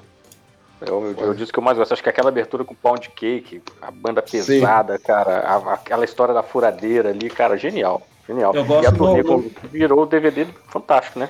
É, no DVD eu acho legal porque tem aquela música que, que é do. que é do Semi Haga lá. É a. Putz, qual é o nome, gente? A. The Only Way to Rock. Que nem é do Van Halen, é, é do Semi Haga. E com o Van Halen tocando aquela música, era um soco na cara, cara. É muito bom. Muito boa mesmo. Aproveitando para fazer a pergunta para vocês. Eu, a Pound Cake é, é outro momento lá que fica famoso no, pro nicho guitarrista que o, o Ed toca com uma furadeira. Só que o Paul Gilbert no Mr. Big tem, o- e o Billy Sheehan, né, os dois juntos, tem uma tem uma, uma música também só disso. Daddy, é Daddy? É Daddy É. Little Brother? É a Daddy. Little Brother. É, quem, quem fez primeiro? Isso que eu ia perguntar. Que eu nunca soube. Acho que foi o Van Halen. É, pera aí que Van eu vou Halen. ver aqui. Eu acho que foi o Van Halen. Apesar Inclusive, que o Ed, um ele amigo não meu- toca, né? Oi? Foi o. Foi o. Foi o. Na verdade. Ih, rapaz, agora você pegou, hein? Os dois discos foram lançados em 91. Hum. Putz. Que foi o. E- o, e eles, é- o Lineage não toca, né? O Ed ele coloca a furadeira ali próximo ao, ao captador, o captador tá Isso. com um ganho absurdo, e aí ele pega aquele ruído da furadeira e ele usa Ah. isso na, na abertura. O Paul É. Gilbert colocou a palhetinha lá na frente e ele faz uns riffs, uns licks uns- com a, com a palhetinha girando ali, que é mais Ah. louco ainda. Né? É isso que eu ia É perguntar. diferente. É diferente o que cada um faz. Será Ah, que, sim. será que ele estava sentado no boteco e falou assim: Não, imagina a gente pegar uma furadeira e fazer uma música com isso? Aí eles, eles se entreolharam assim, e aí deu o mesmo ano de lançar com a gente. É, Ah, deve ter é, sido, deve ter é sido que um aí que negócio tá, muito porque, louco. porque eles eram brother, cara. E, o, e vocês estavam zoando o baixista aí. Por essa época aí, o Billy Sheehan é sondado pra tocar no. Porque o Van Halen, como eu falei, o Ed, ele era uma pessoa meio difícil, aparentemente. Então ele queria tirar o, o Michael Anthony pelas costas dele e ele meio que sondou o Billy ali pra entrar, tá ligado? Só que, se eu não me engano, o Billy Sheehan que falou não. Aí. É, eles deveriam ter comentado, então. Pô, vamos usar Ó, uma furadeira? Bora, Quem, bora usar uma quem, furadeira. fez, quem fez primeiro foi o Mr. Big. Eita, Olha, Por três meses. três meses, caralho. Ô, na moral, detetive virtual total. Timbó, puta que pariu. Não, Ó, mas aí, aí você pensa assim, aí tipo, vamos supor, os caras vão lá e lança, tipo, o, o trampo. Aí o Van Halen olha aquilo ali e fala, pô, tá aí uma ideia muito doida. Aí ele pega lá na casa dele tem uma furadeira aí, pô, e começa a fazer umas loucuras, tá ligado? e aí ele descobre é. um outro jeito de fazer som com um, um mesmo instrumento, Não, mas, vamos dizer mas assim. ô, cara, o do Mr. Big eu vi ao vivo, um amigo meu pagou o ingresso pra mim e, e, porra, ô, na moral, é incrível demais. Não, né? eu vi também, eu vi também. É, é, cara, é incrível demais. E eu não sou fã da banda, não, mas porra, cara, tipo, Eu, eu, eu, não sou fã da banda, mas eu sou fã do Paul Gilbert. Puta que pariu, Paul Gilbert. Mas eu tava, pensando, eu tava pensando aqui, a diferença é de três meses. A diferença de três meses, assim, né? Numa banda no, no porte do, do Van Halen, as bobear, o álbum já tava pronto já, só, só não tinha lançado. Acho, ou os dois ficaram passarem em frente à mesma obra, né? Tiveram a ideia ao mesmo é. tempo. Se fosse um no ano, o outro no outro, beleza, eu acho. Aí eu boto fé que o cara podia ter ouvido e falar, porra, vou tentar. Mas três meses, é, sei lá, acho que. É. Fosse, fosse na época da internet, os caras tá no, tava no mesmo grupo do WhatsApp, tá ligado? Ah, eu, falava assim, eu ia falar pro outro assim, duvido você fazer um negócio com uma furadeira, rapaz. É. Grupo, grupo, é o challenge do TikTok que os dois fizeram, cara. Sim. Não, não, seria, seria um vídeo assim, vídeo resposta ao Paul Gilbert. Eu é, toquei é. com uma furadeira, olha no que deu, tá ligado? É. Esse é um bagulho assim. Né, uma furadeira gigante na guitarra. É, e aquela cara de ah. assustado, é que todo vídeo do YouTube tem que ter alguém com cara de assustado, né? Tipo, fala, Grace. Não, eu acho que às vezes essas coisas vêm de, vêm de acaso mesmo, né? Eu fico lembrando, por exemplo, esses ruídos e tal. A abertura do Fireball, que tem aquele barulho estranho, aquele é o ar-condicionado do estúdio, cara. Que os caras iam gravar no, no Deep Purple, né? Sim, aquele, sim. ruído no início e tal, faz aquele barulho, e o cara falou, pô, cara, vamos ter que gravar de novo. O ar-condicionado ligou automático aqui, vamos ter que fazer outro take. O cara falou, não, peraí, deixa isso aí que ficou maneiraço, vai ser a abertura do disco. E tá aí, bicho anos aí a gente ouvindo o ar-condicionado do Deep Purple. Mano, eu tinha ideia. E eu amo essa música, hein? E o DJ Timbó toca essa música pra caralho, agora que eu lembrei. Agora que eu lembrei. Você tem um disco, não tem? Você tem um Fireball em casa, não tem? Eu tenho. Eu, eu, eu tô doido. Eu já ouvi o DJ Timbó discotecando essa música aí, cara. Eu tenho, eu tenho. É, eu pô. Aí, Timbó, pô. Grande, grande, fã, grande fã, Timbózinho. Opa. É, é... Eu fico imaginando o Billy no Van Halen, cara. Que, que, que doideira que ia ser. É, cara, então eu vou ser polêmico nessa parte. Eu acho que ia estragar. Eu acho que não ia não, combinar. Eu concordo com você. É, eu também acho. É, exatamente. Eu acho que, sei lá. É, é, é o Beneficio que estraga o, o, o, o Mr. Big. Pô, eu acho, eu acho que é o vocalista. Desculpa. Desculpa. Que isso? Fala assim, não. Não, ele canta bem, mas não combina com o que tá acontecendo ali. Tá acontecendo muitas coisas doidas ao redor pro cara. É, ele canta bem. Cara, é. o Mr. Big é uma. É um mix de feelings meu pra caralho, é doido. É... Bicho, vocês estavam comentando do disco ao vivo, do. Eu já esqueci o nome do disco, Pedro. Repete aí. Right, right now. Isso. E isso é importante, se vocês forem pegar o, o tracklist, né? Tem tipo três músicas da era do David do David, né? E o resto é tudo já da era do Semi, do Semi. E isso, pelo que eu entendi, era um posicionamento deles mesmo, de tipo, tocar. Quanto menos tocarem do, da, da fase antiga da banda, melhor. É, só que é, e também existia aquele negócio, né? É, que nem. Ne, nesse disco você tem, tipo, Ain't Talk About Love, você tem é, Panamá, você tem a Really Got Me, você tem é, Top of the World, a, a really got, Jump. Não, mas Top of the World não é do Semi, eu tô doido? Não, Top of the World é, é, do. Quer ver? Uh, cadê? Não, Top of the World é do Semi, desculpa. Eu confundi, eu confundi o nome. Mas. Refutado, é, tam... Refutado ao vivo, ó. Aqui, galera. É nóis. Ah, mas também tem aquele negócio. O Sammy Hagar consegue cantar muito de boas músicas do David Lee Roth. Mas o contrário não acontece. Não, mas eu, o que eu penso é que eles achavam que não ia combinar mesmo. Eu acho que ele consegue sim. Tudo bem, eu acho que ele consegue, mas ao mesmo tempo eu acho que ele. que ele. Foi mal, eu acho que ele não consegue colocar a pegada que o David Lee Roth tem para as músicas de, ó, de cada um, tá ligado? Tanto é que tem o ao vivo, que foi o último disco lançado do Van Halen em 2015, que é o Tokyo Dome, que ah, você não vai falar não, mal desse disco. Não tem uma música da era semi-regra. Porque não fazia sentido, cara. Bicho, na moral, esse ao vivo, eu até coloquei o link aí para colocar no post. Ele, ele é tão fudidamente incrível que eu vou, eu vou linkar outro, outro, outro, outro post aqui, que é do Whiplash, uma matéria que eu li há muitos anos atrás, sobre um, um jornalista que sem querer passou um dia num camarim com o, o David, tá ligado? E, bicho, 2015, tá aquele filho da puta pulando e jogando as pernas para cima lá, igual Kung Fu. E, porra, bicho, cara, na moral. Como que esse filho da puta tá em pé ainda, velho? Depois vocês leem essa matéria, vai estar no post aí também. A quantidade de cocaína de um dia só, e, e, tipo, o repórter da PT, tá ligado? Ele fala, não aguento não. Aí quando É o repórter. bebê. É Não, e, e quando o repórter acorda no camarim, tá lá o David acordando e falando, já começando tudo de novo. E, fico, e o cara tá aí ainda, bicho. Você tá doido. Você tá Estagiário doido. do Kit Richard. É, exatamente. Porra, você tá Olha louco. o Ozzy aí, ó. Você é louco. Firme e forte aí. É, é, não, firme e forte é forte, né? É. É foda. É foda. E, pô, esse show do, do Tokyo Dome aí, pô. da- Eu, eu achei esse show da hora pra caralho. Mas eu acho que também tem muito, muita coisa emocional envolvida. Nunca vi. Eu vou até ver depois. Eu vou ser sincero. Eu só, eu só não gosto do filho do Van Halen tocando baixo. Me incomoda, me incomoda fortemente. É, então tá bem, vocês têm mais alguma coisa pra comentar sobre a fase semi-agar aí? A fase semi-agar, o que eu tenho pra comentar é de que ela é a melhor fase do Van Halen. Tá ótimo. Que ele Eu- tivesse voltado antes do Van Halen ter morrido. Que, inclusive, a gente falou até o Right Here, Right Now, mas a gente não falou do Balance. É, pois é, o, o Balance, ele. Eu acho que tem umas músicas mais chatas, mas eu acho que a voz, a voz do Semi é a melhor voz dele. Em geral, É, e- assim. E a qualidade da gravação mesmo, né? É tipo, deixou de ser aquele negócio cheio de reverb pra ser um som que é um pouco mais na cara, né? É, E, meu, tem uma das músicas que eu considero a música mais pesada do Van Halen, assim, de, de- inclusive da vibe, da letra, de tudo. Fala aí, que fala é aí. a, é a Don't Tell Me. Sim. Que, Cê- mano, cê- é pesadíssimo esse som. Você acha que tem um. Cara, eu vou, eu vou fazer uma. Porque eu acho que tem uma. Um, não foi. É ao contrário, né? A influência, mas eu acho que tem um riff muito Pantera.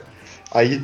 Um, Sim, um princípio de riff Pantera. O, o Dimebag era um puta fã, né? Tanto que a guitarra lá do clipe do You, You Really Got Me tá no, tá no caixão do cara. Mas o, tem um riff aí que você fica, cara, um bagulho meio Pantera isso.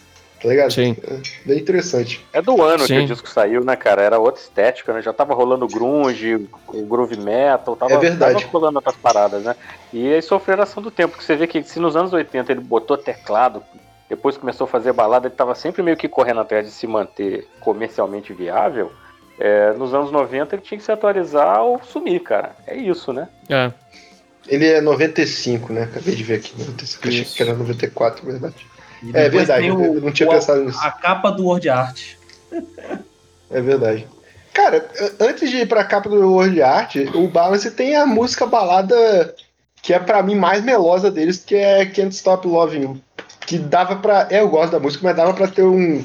O Michael Bolton podia fazer um cover dessa música e não ia ter grande diferença. Não, e, É. o clipe dela, o clipe dela é bom, cara. Eu, eu, gostava, eu gostava do clipe dela. O clipe dela era legal. é? Você não acha, não? Eu, eu não lembro. Ah, eu, do eu acho dela. legal, eu lembro acho clipe, legal. Eu lembro da música, eu não lembro do clipe mesmo. Eu também não Ah, lembro. Bom, é, é como, é como eu falei no começo, eu conheci Van Halen com essa música, então já viu, né? Isso foi trilha de novela, não foi? Foi trilha da novela Uma História de Amor, Uma história de amor. de, Não, o 90, Van- o Van Halen- de 95.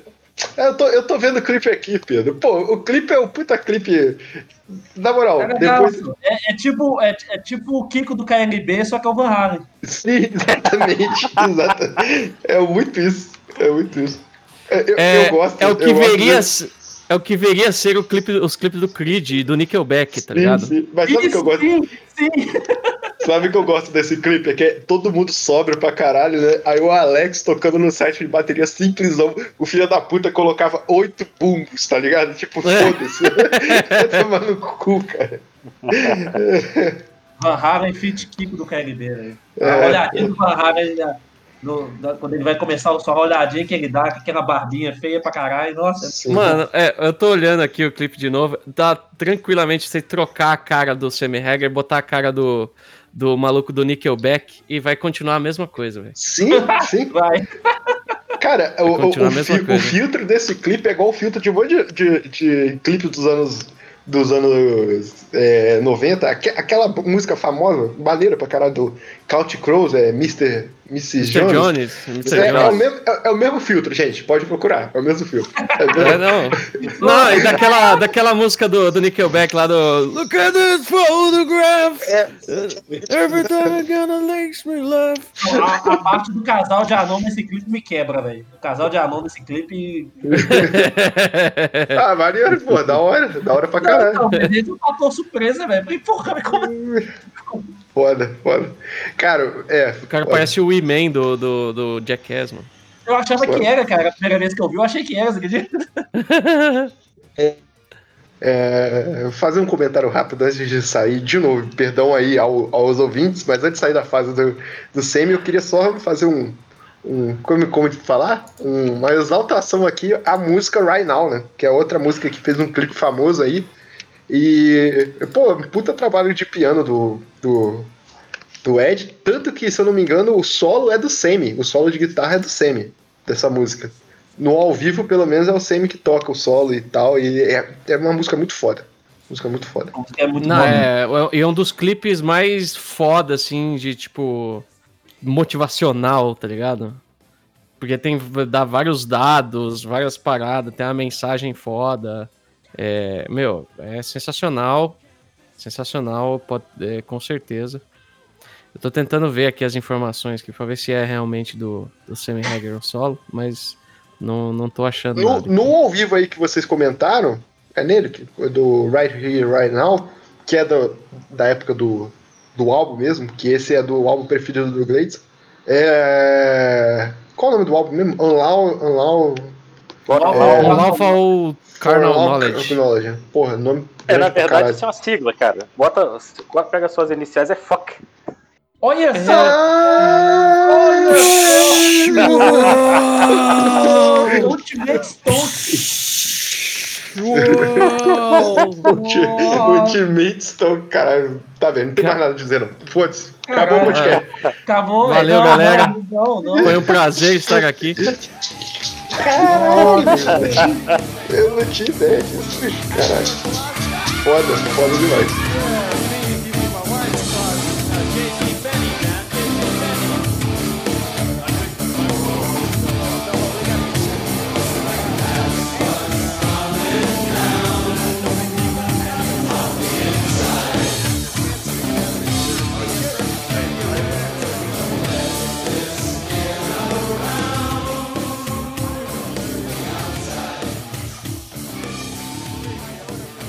Tem cinema, séries e cultura pop em geral também tem burgers e o host é o Luiz. É o Geek Burger. Geek Burger. Geek Burger, segundas no superamiches.com.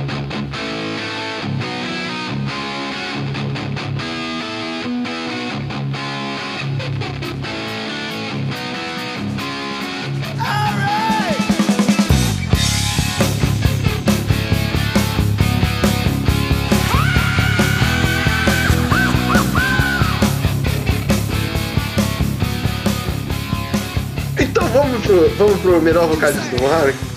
Vamos lá? Bora. Porque, se eu não me engano, quando sai o Semis, o Semis sai durante o, o lançamento do Best of do Van Halen 1, alguma coisa, que igual um dos Best do Iron Maiden lá, tinha algumas músicas inéditas que eu não sei quais são, que eles gravam e já tem umas tretas do, dos dois, do Semi com o Ed e tal. E se eu não me engano, eles tentam primeiro o David Coverdale pra cantar, que ia ser bem interessante. Olha, Pô, aí ia ser bom, que pra mim o David Coverdale, mesmo eu odiando White Snake, é uma das melhores vozes aí do. é, Do mas eu não sei se nessa época ele ainda tava com, as, com voz legal, não, cara. Porque o David Coverdale, ele foi fantástico. Foi.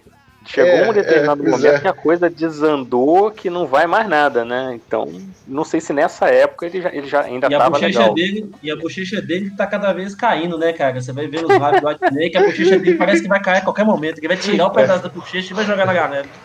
Ah, mas tadinha, a, a, oh, vai, a velhice vai chegar pra todos nós, cara. É isso aí. É foda, é foda.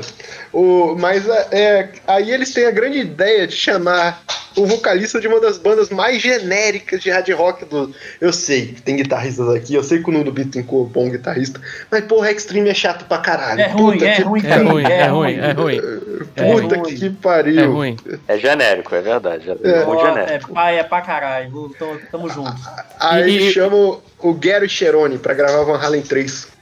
É, e tipo assim, o que, o que acontece também nessa época é porque a, a- o conflito do, do Hager que faz ele sair da banda foi porque o Van Halen tinha arrumado um, um, um manager novo, né? Que era o Ray Daniels, que foi, era o, foi o mesmo manager por muitos anos do Rush.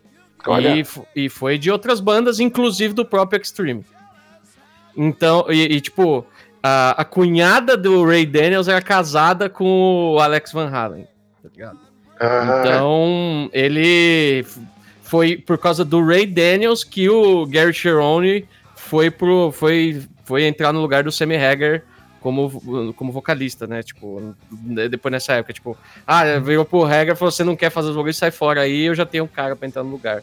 Então, Famoso foi- QI, quem indica? É, famoso que É. é, exatamente.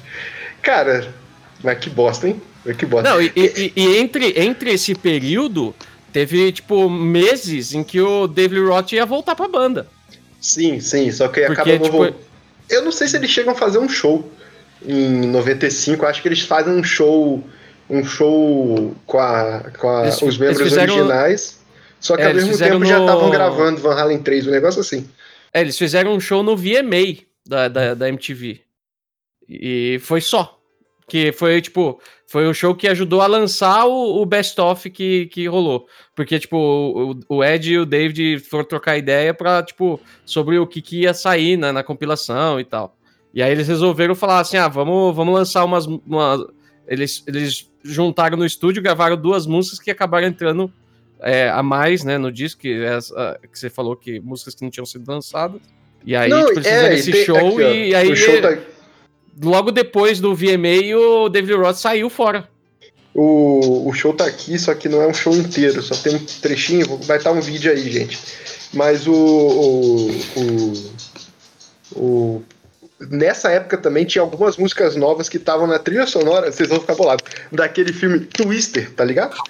Sim! Ah, sim, é verdade. Se, se eu não me engano, tem o, o, o 007 lá. Peter Brother. Pierce Brosnan? O Pierce Brosnan, acho que tá no Twister, não tenho certeza. Não, é, é outro cara.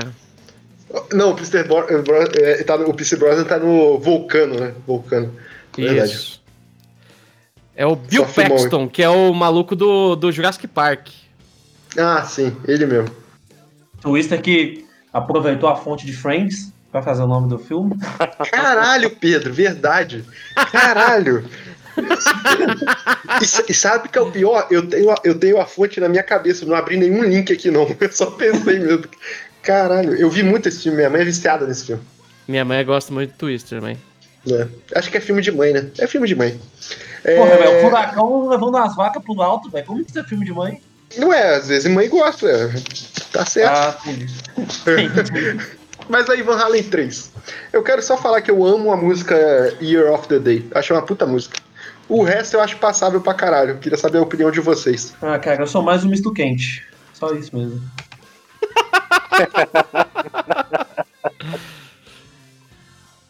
Eu, pra É mim, qualquer, polêmico esse disco, né? qualquer coisa depois do, do Balance, pra mim, é. Pô, então, vou, vou- vou ser polêmico então. Vocês acham o que o cara canta mal? Porque eu não acho.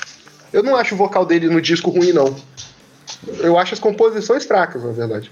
Não é que eu Mas acho é ele ruim, mas ele, ele tenta imitar os outros dois, tá ligado? É, não tem nenhuma novidade, mas se me, me der esse disco e falar, olha, é o, é o Sêmen. é, Sêmen, é o Sêmen. É o Sêmen, é o Sêmen, é o Sêmen sem tanto. É o Sêmen, mas ele tá meio cansado, tá ligado? É só isso. Aí, pra, pra mim ia passar, ia passar de, de boa, tô falando sério. Ia passar de boa. É, tem uns momentos Ah. que você vê que ele tá forçando, assim, você ouve esse disco, cara, tem hora assim que você fala, pô, esse cara não vai aguentar chegar no final, assim, cara, se não fosse É. no estúdio e tal, não tava rolando, não sei como é que foi ao vivo, pra turnê e tudo, Uhum. porque ele, ele se forçou pra fazer o que o Sammy fazia, porque cantar o do, do David Roth, beleza, ele vai falar as letras, tá tudo certo. Agora, Você tem um ódio, rapaz, tá difícil, Igor. Porra, cara. Não, Saca- só pra implicar mesmo, só pra implicar, só pra comentar. Mas tô assim. Ele, no final das contas, cara, assim, ele, você vê que ele, ele, ele forçou em alguns momentos, não tava natural pra ele. Não é assim que ele cantava no Extreme, né, cara? Sim, sim. É, é, cara, o Extreme é tão passável pra mim que. Eu, eu, eu, eu tenho um amigo que gosta tanto e eu fico, cara, não é possível. Ele fala, não, ouve isso aqui, aí ele me manda aquela música Stars. Aí eu, tipo, caralho, que porra é essa, cara? Você tá doido? Você tá doido. é, é. Tá bem. Eu gosto muito de Year of the Day. É só isso mesmo. É, tipo. O, o, o- eu essa, faço a pergunta pra vocês. Deixa Diga. eu perguntar uma po- po- polêmica pra vocês. Van Halen 3 ou o primeiro do Chicken Foot? O primeiro Chicken Foot pra o caralho. primeiro do Chicken Foot. É, Chicken Foot, cara. Ah, Aí que tá. É. Vamos, explicar primeiro para os ouvintes, para quem não, não manja, o que, o que é o Chicken Foot. Chicken Foot é uma super banda lançada depois, ali nos 2000, é 2007, né? Por aí. É, onde depois que o Van Halen tá no hiato, depois desse Van Halen 3, o Michael Anthony, que é o baixista, se junta com o CMH, com o Joey Satriani e o baterista do Red Hot, que é o é Chad Smith, né? Isso. Isso e fazem um super grupo. Aí que eu falo, é legal ver os vídeos deles, cara. Eles tocando é bem legal de ver. As músicas são passáveis, mas o primeiro não é ruim. É chato só, sabe? Não, não é que é chato, é o tipo de dia que você pode tocar num churrasco, assim. Quando você tá É, assim, você tá é. com o seu tio tira, que né? fala É assim, é um pô, toca um. né? É, você pode falar assim, toca um rock aí pra nós ouvir. Aí você bota lá o Chicken Foot, ele vai É passar ali. bem, é, bem, é bem música rock mesmo, né? Tipo, É. rock, é verdade. É, é, é o que hoje a galera chama de dead rock, tá ligado? Dead rock, interessante, interessante. É. E você, Gleice? É, cara, eu, eu vou ser sincero, é uma polêmica isso aí, mas acho que eu vou com vocês no Chicken Foot mesmo. Esse, esse Van Halen 3 é, é bem difícil. Não acho um disco ruim comparado com muita coisa que a gente vê de outras bandas, assim, né? Continua sendo Van Halen, é um cara criativo e tal, mas... Já falo mais, ó. É melhor que o Six, Six Feet Under desse ano, hein? Vai lá, continua. desse jeito, né? Mas realmente, assim, é- é, tem muita coisa ali nesse disco, que nem foi o, o, o cara do Extreme, o Cherone, que cantou, foi o próprio Ed, né? Que cantou, ele to- tem música que ele tocou baixo, tocou batera. Enfim, é quase um disco solo do cara também. É, né? eu, aí, eu nem, eu nem sabia disso, caralho. tem, aí tem umas coisas assim que, cara, precisa de uma banda, né? Pra Dar uma, pra misturar as coisas, né? Sei lá. Caramba, não tinha ideia disso. Interessante. É, e foi o final do. Da, foi o, o finalzinho, né, da, da, da era com o Michael Anthony, né? Foi o único- último disco com o Michael Anthony. Sim, sim. Que aí A tecnologia depois. tá sinistra, né? é, que aí É, depois de- a, a meritocracia deixou de existir. Ou- ou Deu eu, falo, lugar. e- eu, eu falo que existiu, por sinal. É claramente a meritocracia ah, atuando fortemente ali. né? Se eu, se eu trabalho na empresa do meu pai é porque eu mereci, né? Total. Vídeo é o Mas- filho do Max, né, velho? Vídeo, vídeo é o filho do Max. Né? É, o Max acho que ele faz isso pra não assinar carteira de ninguém, cara. Ele vai arrumando filho que é pra poder ter componente É. pra banda. É isso. É verdade, fica mais fácil. É, cara, é, então eles entram no hiato. Eu, eu não lembro, eles fazem algumas apresentações, né? Eles têm um VMA também em, em 2007, eu acho. Tem apresentação É. em dois. que aí eles 2000. retornam, né, com o Sammy Haggers, fazem alguns shows e tal. Sim, sim. 2004, por aí. Aí depois eles voltam a juntar com o David Roth, aí faz lá entre 2006 e 2008. Hum, E aí depois aí eles falam assim: "Ah, vamos que aí foi tipo uma, uma das turnês mais de sucesso assim do Van Halen nos anos pós é, pós Sammy Hagar assim, então tipo, Sim. que aí eles entraram pro Rock and Roll Hall of Fame, teve aquela história toda, né? E aí foi a turnê, uma das turnês mais fodas, assim, que foi estendida, e os cambal e tal. Foi nessa, eh, Timbó, que eles passaram pelo Brasil ou foi só depois que eles lançaram o último disco? Não, no Brasil eles passaram. Ou eles nem passaram? É que eu acho que eles passaram. Não, se eu não me engano, o show do Van Halen no Brasil. Quer ver? Acho que foi do, da turnê do trenzinho, não foi não? Foi eu Acho que não. foi na turnê do trenzinho. O Van Halen passou no Brasil em 83 só. Foi a única Caralho. vez que o Van Halen teve no Brasil. Que foi, inclusive, um show que foi no, no ginásio do Ibirapuera. Caralho. Que foi com a época do David Lee Roth ainda, já é lá atrás. Entendi. É, deve ter sido algum show do CMH, então. Acho que o Chicken Foot veio também em Madrid. É o que eu coisa acho que veio sim. É, uma vez. É. Então, eles estavam nesse ato. Eu lembro que tinha muita discussão na época, já. É, aí, 2008, já frequentava bastante o Whiplash. aí, de quando ia lançar o disco, se ia lançar o disco. Eu, na época, não tinha a menor esperança que ia ter disco novo. Só que em 2012 eles lançam A Different Kind of Truth. E, cara, é, eu não tenho nenhuma opinião sobre o disco. E assim como, como o disco, ele, ele ficou muito esquecido, eu acho também. Passou, pelo menos para meu, meu círculo de, de amizade, pessoas que gostavam, ele passou, as pessoas ouviram e depois. Ah, e, é um, e era um puto evento, né, cara? Não, eu lembro quando teve a, a notícia, não, álbum do Van eu lembro falei com meu pai, não, pai, vai soltar um álbum. Ó, que isso, agora vai. Eu ouvi uma vez e falei, ah, tá. É, eu, eu lembro, eu lembro que saiu um vídeo, alguma coisa daquela é, Tato, tá ligado? Tatu. Isso. Nossa, eu, eu achei tão assim, sei lá. É E- porque e é fo- é, é batido o som, né, cara? Dois- 2012 aí, ó. Altos estilos nascendo. é, é, é, e aí você aí, aí pega uma banda de hard rock dos anos 80 fazendo um som que é dos anos 80 mesmo. O cara Tatu podia estar no Van Halen 2, por exemplo. É, Sim, sim. é o que eu chamo de autoplágio. Outro plágio. Não, Eles É, é lançaram- igual, é igual esse DC lançando disco novo. Não, é o ACDC, o ACDC. Esse, não sei se é- DC, esse DC tomar escola é a mesma coisa. Véi, eu É. tenho certeza que o AC eu vou abrir um país aqui, que o ACDC, na hora que eles falam assim, ah, vamos fazer um álbum novo, aí ele pega um saco, que aí ele tem, assim, várias, várias, vários acordes, que são os mesmos acordes sempre, aí ele sorteia os acordes num saco e fala assim, a música vai ser assim. Cara, E é eu isso, só- eu porque eu a, não- eu a só não música é só as mesmas notas em ordem diferente, velho. Não, não, mas eu só, eu só não vou concordar 100%, se bem que é isso mesmo. Mas, o cara, o Black Ice teve uma. de- Teve um negócio ali no Black Ice que eles falaram, caralho, fizemos um negócio mesmo. Mas, o Black Ice, é Black Ice, Black Ice, pô. De 2008 Black só. Black Ice. Aí vocês vão falar, É. não, mas 2008 é 12 anos atrás, mas aí o ACDC já tinha 50 anos de idade. Também.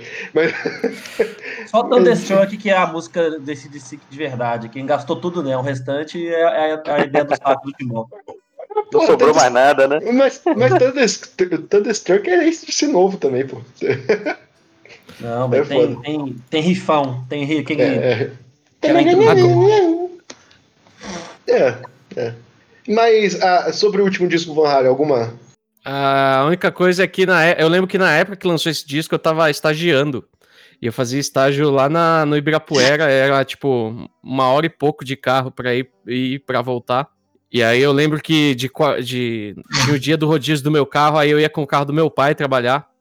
E aí não tinha MP3, não tinha porra nenhuma, eu ficava ouvindo Kiss FM. E eu juro por, por, por tudo que é mais sagrado que todos os dias eu escutava Tatu umas quatro vezes. Porque o tanto que os caras tentaram fiz- fazer a gente engolir essa música, A gravadora Foi- gastou, né? a gravadora gastou uma grana. E, tipo assim, é batido. Não- É, engraçado que na Entendeu? rádio tocou, mas clipe também, porque nessa época eu via muito VH1. VH1, MTV já não, não tava, já tava quase nem existindo. Mas eu via muito VH1 em alguma coisa do Multishow e tocava pouco até. né? É, então. É que a rádio era. Kiss é rádio rock, né? Não tinha no. No Rio tinha Rádio Cidade, mas a Rádio Cidade era mais abrangente. É, então. E, tipo, é batido. Não, não, não, não tinha novidade. É, foi que, tipo, que eu falei lá no começo. Tipo, eles saíram da fase David Roth, aí virou semi-rega, aí meio que deu uma expandida, assim, no que era possível fazer. Tanto que aí eles ousaram um pouco mais, sintetizador, baladinha e por aí vai. Só que aí, quando eu lanço o Different Kind of Truth, meio que fala assim, ah, vamos voltar para aquilo lá que a gente fazia lá, lá atrás, tá ligado? E aí meio que engessa tudo de novo e vira um disco batido. Uhum. Eu fico pensando assim, assim, se tivesse falado assim pro Ed, mano, despiroca aí, faz as, todas as loucuras que você tem na cabeça aí, desse monte de droga e cachaça que você toma, e faz um disco doidão. Com certeza que tinha sido um negócio mais legal. É, e pois é, a gente tava falando que o, o David, ele era. Ele travava assim a, a criatividade, mas, pô, você podia aproveitar alguém como o David pra fazer um negócio mais diferente ainda também, né? Sei É, lá, então. né? É verdade. Nem Eu que ficasse ruim. é, Mas é. Eu tô vendo o clipe aqui de novo aqui, eu tinha esquecido que esse clipe é muito ruim também. É bem ruim. É, é, é, é, é clipe tiozão, né, cara? É não, é. Eu- Já era uma banda que, que, assim, que tentou voltar às origens e não rolou. Se você pegar, o- por exemplo, o Black Sabbath quis fazer isso com aquele 13, né, o 13, e, cara, o disco rolou, rolou legal, assim, eles voltaram nas origens, botaram o Ozzy de novo e tal, e, pô, e foi. Só que o Van Halen não, não deu certo, cara, não, não, não rolou, não- ficou genérico o Falar disco. que o, o. Black Sabbath ele acertou com os dois vocalistas que ele tentou voltar, né? O Heaven and Hell é bom pra caralho. E o, É. o Heaven and Hell da banda, né? O, eu esqueci A o nome do disco. Heaven and É, é bom pra caralho. E o, e o, e o 13 é bom também. Então, é inter- interessante. É, É, o, o, o, o, Van Halen, nesse último disco, ele é tipo, quando a gente fala de jogador de futebol, que ele é tipo um ex-jogador em atividade, tá ligado? Tipo, é uma banda que já era pra ter acabado, virou tipo uma banda cover de, dele mesmo e os caras falaram, ah, vamos fazer um- umas músicas aqui diferentes. Aí sortearam os acordes no saco, igual o ACDC, e fizeram um, um, um disco. Nossa, e o, o filho do Van Halen nesse clipe, ele parece aquele gordinho que começa a rir naquele meme do cara rezando. caralho. Ele, ele é igualzinho aquele gordinho, cara. Eu não tinha É parado. o Nossa Senhora que está certo. É esse mesmo. Ah, esse, esse vídeo é muito bom. É, não, eu tô falando sério, esse vídeo me dá uma alegria, cara. Pô. Ai, caralho. É, vou só continuar pra gente ir pros encerramentos. É, em 2015 eles lançam o, o DVD ao vivo, que é do Tokyo Dome. Tá aí, vai estar aí o link. Eu acho que a gravação é meio ruim, mas vale a pena dar uma olhada. Eu acho legal o- a, a vibe dos caras no palco. Eu não sei se é mais uma porque eu realmente vi muito emocionado esse, esse vídeo, cara. Então eu não sei se é mais um, um, um gosto emocionado, sabe? Do que qualquer outra coisa. Mas eu gostei pra caramba. Gostei pra caramba. Talvez não seja tudo isso. É... E 2015, e eles ficaram esse tempo todo é, numa uma certa expectativa de ter algum lançamento, alguma coisa para acontecer, né? E nada acontecia. Aparentemente o, Ed já estava tratando o câncer tinha bastante tempo, estava é, é, com todo direito em sigilo, sem, sem contar os fãs ou, ou a mídia. E agora em 2020, mais ou menos, foi início de outubro, né, gente? Eu não tenho dia direito aqui, mas foi início de outubro. O, o Ed falece de câncer de garganta. É, e aí acaba. Eu, eu espero não ver nada mais sendo lançado do Van Halen.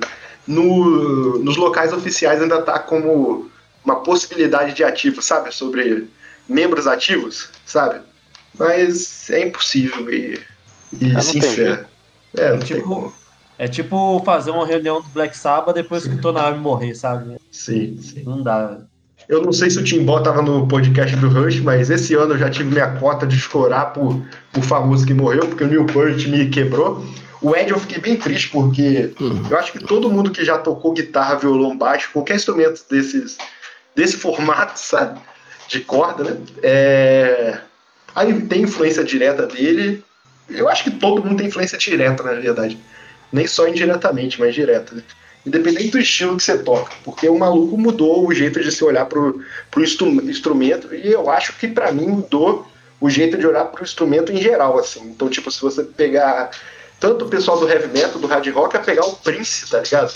Pô, o Prince, o Prince tinha todo um porte de. Era música pop, música foda, pop, mas tinha todo um pop, um, um, um, um, visual de Guitar Hero ali. A própria, a- os próprios riffs do, do Michael Jackson, feito lá pelo cara do Toto, tem a influência dele, depois vai ter o solo dele. É foda. É, e tipo, ele influenciou não só ah, musicalmente, mas até na questão de equipamento, na questão de, É, isso eu não sei de como dizer. se enx- enxergava a parte de customização de guitarra, né? Um monte de coisa. Tanto que muita gente dá. Enquanto você tinha lá toda a galera aqui, meu, continuava todo mundo ali usando, né? As guitarras ali inteirinhas e tal, ele vai lá e me faz uma, uma guitarra com peça Frank- de. É, é né, cara? É, É, aquele, mano. Ele com um, um, um, um, um corpo de Ash com um, um, um, um braço de Maple, tudo assim, de partes baratinha, que tipo, o corpo tinha um nó na madeira, o, o braço era tipo bagulho rejeitado pela fábrica. Mas era baseado na Kramer, né? Vocês que entendem. Era baseado na Kramer, não era? Não, então, a primeira Franken, a primeira Frankenstrat é, foi montada totalmente de peça largada. Tipo, a primeira foi completamente eh, feita na, na- é Frankenstein mesmo. E aí, tipo, aí ele metia lá uma meteu a Floyd Rose, meteu um captador, um captador só, né, aquele SPAF da, da Gibson, né? E aí ele foi um dos primeiros caras que teve o lance de querer de, de parafinar o captador para reduzir Ele feedback. né? É. E, tipo, esse lance de parafinar foi uma parada que, meu, hoje em dia a maioria da, da galera que usa captador de ganho alto, né, que não seja captador ativo e por aí vai, a galera opta por usar captador parafinado para reduzir ruído, microfonia e por aí vai, né? Então, tipo, é, é, é muito louco de tipo, o cara me- meteu o doidão mesmo e mexeu em tudo, fuçou, saca? Ele mesmo pintou a guitarra usando tinta de bicicleta, tá ligado?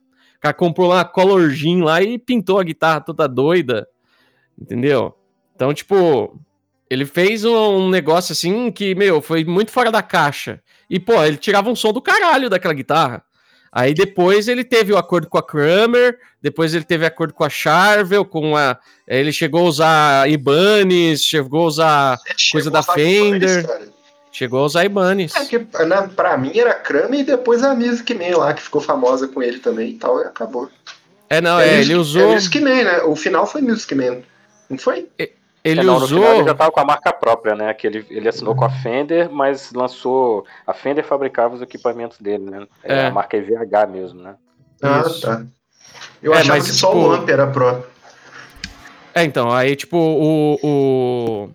Ele chegou a usar Ibanez no, nos clipes de Running with the Devil e, o- o Really Got Me, ele aparece usando Ibanez. E aí ele aquela, usou aquela uma guitarra do Re- o Really Got Me aí, Bunch, cara, caralho. do, do clipe, Achei. é. E aí no, no- e ele usou uma Ibanez pra gravar o Woman and Children First também. E aí teve o, a part, além, né, lógico, do lance com as guitarras, da customização e tudo mais, aí tem a criação lá do 5150, né, que ele tro, teve, trocou ideia com o, o Sr. Pivey, né, e aí desenvolveu a, a- o, o, o- o amplificador e tudo mais. Uhum. E Que- que, amplificador, né, velho? É, e Caramba. que, e que amplificador que, meu, vi- se tornou referência de amplificador high gain pra, meu, pra todo mundo, né? É a sonzeira. Então é um dos camp... é, o, é o amplificador. Eu, eu tive, a- eu toquei num uma vez no, num estúdio e meu, é absurdo, é absurdo. Você tira um som sensacional assim do, do, do, do amplificador, né? E- E- É um som- pode falar, pode falar. Não, não, é que assim, é virou referência, né? A galera busca esse timbre, né? É, então. E assim, todo o lance, meu, ele foi um cara que parece que, vamos dizer assim, vai, popularizou para som, pra som mais agressivo, usar é, phaser, usar Sim, sim, flanger, esses efeitos mais de modulação, tá ligado? Porque, meu, lá você começa a ouvir lá em Talking About Love, aquele phaserzão lento, absurdo, dando um. com a guitarra distorcidaça, mas- sim, saca? É, é ele que dá o peso no acorde sem ser power chord, né? O acorde abertão, né? É ele que dá o É, peso então. ali. Porque é, é bizarro, cara, que, tipo... E, pô, vamos voltar aqui. Isso foi gravado em 77, né? Lançado em 78, vai gravado em 77. Puta que pariu, velho. É foda.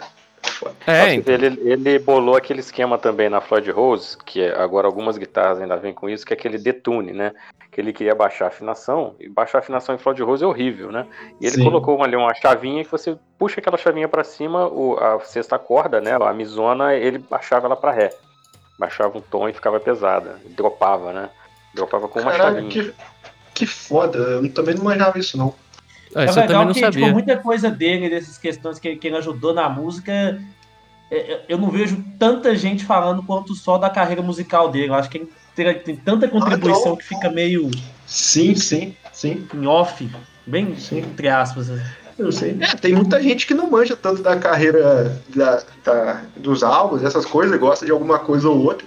Normalmente gosta muito dos dois primeiros, né? Por causa do trabalho de guitarra, que muda tudo, né? E, e estuda, né? Estuda o cara ao mesmo tempo, porque é foda, cara. É, e tem gente que não conhece o cara. Um- uma coisa engraçada que teve pouco antes da, da morte dele e tal, né? Vamos botar aí um ano atrás, mais ou menos. Eu acompanho as redes sociais do filho dele, né? Do, do Wolfgang, né? E aí um, um lance engraçado que eles foram num show do Tool, aquela banda progressiva, né? Sim, E sim. aí eles ta- eles estavam lá no show do Tool e tal. E a coisa mais engraçada foi que o cara chegou, um, a pessoa que tava lá assistindo o show, e É pediu pra verdade, ele. Pediu pra ele bater uma foto, mas não era pra tirar foto com o Ed Van Halen. Pediu pra ele tirar a foto do cara com o palco do Tool atrás. Ele não sacou pra quem que ele tava pedindo pra tirar a foto. Falou, tira uma foto minha aqui, por favor. Eu, era o Ed Van Halen, cara. É, a, gente, a gente comentou isso ou no privado ou aqui, eu não lembro, mas é, eu lembro dessa história bizarra. Bizarro. Foda. É, o, o- a- antes, a- antes da morte dele, acho que foi o que, tipo, uma semana? Uma semana e duas semanas. Tava comentando de Van Halen com, com o Timbó e com, com o É Arthur, verdade. assim, que, que era muito foda, que, que o, o Right Here, Right Now eh, era incrível. Eu não lembro o contexto, acho que tá falando de shows fodas. E aí, e aí eu tava em BH, cara, quando eu tava com um amigo meu, e aí eu vi a notícia, eu achei que era meme. Tipo, "Não, Van Halen morreu, velho. É, eu achei que era mentira também, cara. Mas é porque a- é, o, que, o que eu acho até o certo, né, cara? Os caras os cara deixam essa vida, a vida é, pessoal, Pessoal. é, bem no sigilo mesmo e tal, né, cara? Ainda mais que, pô, uma, uma doença dessa é uma doença que vai deteriorando aos poucos, é foda, né, cara? É foda. Aí, Até mandei uma foto aí no, no, no, no chat aí, cara. Acho que, acho que essa foto ela define bem o que é o Viva Halen, saca? É- é- é- eu acho essa foto bonita, cara, porque é isso, cara, é, é feliz ouvir Van Halen, né? Porque é tudo muito alto astral e tudo é muito fantástico de se ouvir, fraga. Tipo, não, não- até a música triste, que é a balada, ela é feliz, sabe? Gente. O, fa- fazer uma piada aqui, mas esse lance de metaleiro querer catalogar tudo. Não sei se vocês lembram aquele documentário, eu sempre comento dele aqui, do Sandan, do é, Journey Through the. Como é que é? Metal Journey Through the Heavy Metal, um negócio assim. Ah, Tem, tem a categoria Pop Metal, onde só tem o Van sério? É, é foda, é foda. Podemos ir pros encerramentos, galera? Tem aquela história do, do, do, do, do, do solo, né? Que ele fez pro, do, pro- do Michael Jackson, né? Ah, que ele não Sim. queria ser acreditado, né? No É, vídeo. que ele, não falou, ele, tipo, ele nem cobrou, ele falou, ah, não, eu só vou fazer aí pra te ajudar e tal. É porque ele E achou engraçado. Ele não ser É. acreditado. E não, e aí, tipo, os caras da banda falando pra ele, meu, você tá maluco, velho? Você tá maluco? É o Michael Jackson, você não, tá, você não percebeu quem é esse maluco? Sim. Aí ele, não, eu sei quem é, mas tô fazendo de boa aí, fazendo a broderagem. É, a galera acha que ele fez a- os riffs da, da música toda, né? A parte de guitarra da música é o. É do cara. Steve Luquette, né? É o Luquette. É, E ele fez, fez a parte do solo, né? Mas mesmo assim é genial, cara. Sim, sim. Fantástico.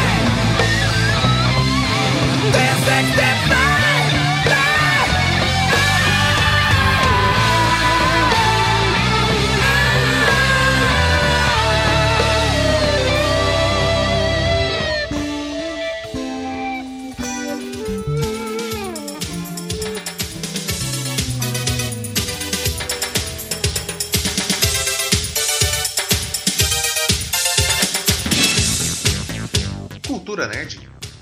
Falta de cultura nerd? Falta de qualquer tipo de cultura? Programas com pautas tão organizadas quanto filas de 20 volumes do supermercado? Planejamento de episódios tão precisos quanto uma viagem pendurada em balões de gás hélio por cima do mar? Era esse podcast que você queria?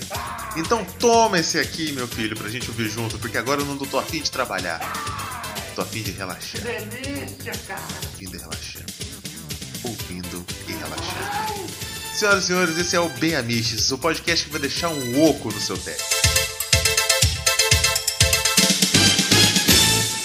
Bem Amiches, quintas, no superamiches.com.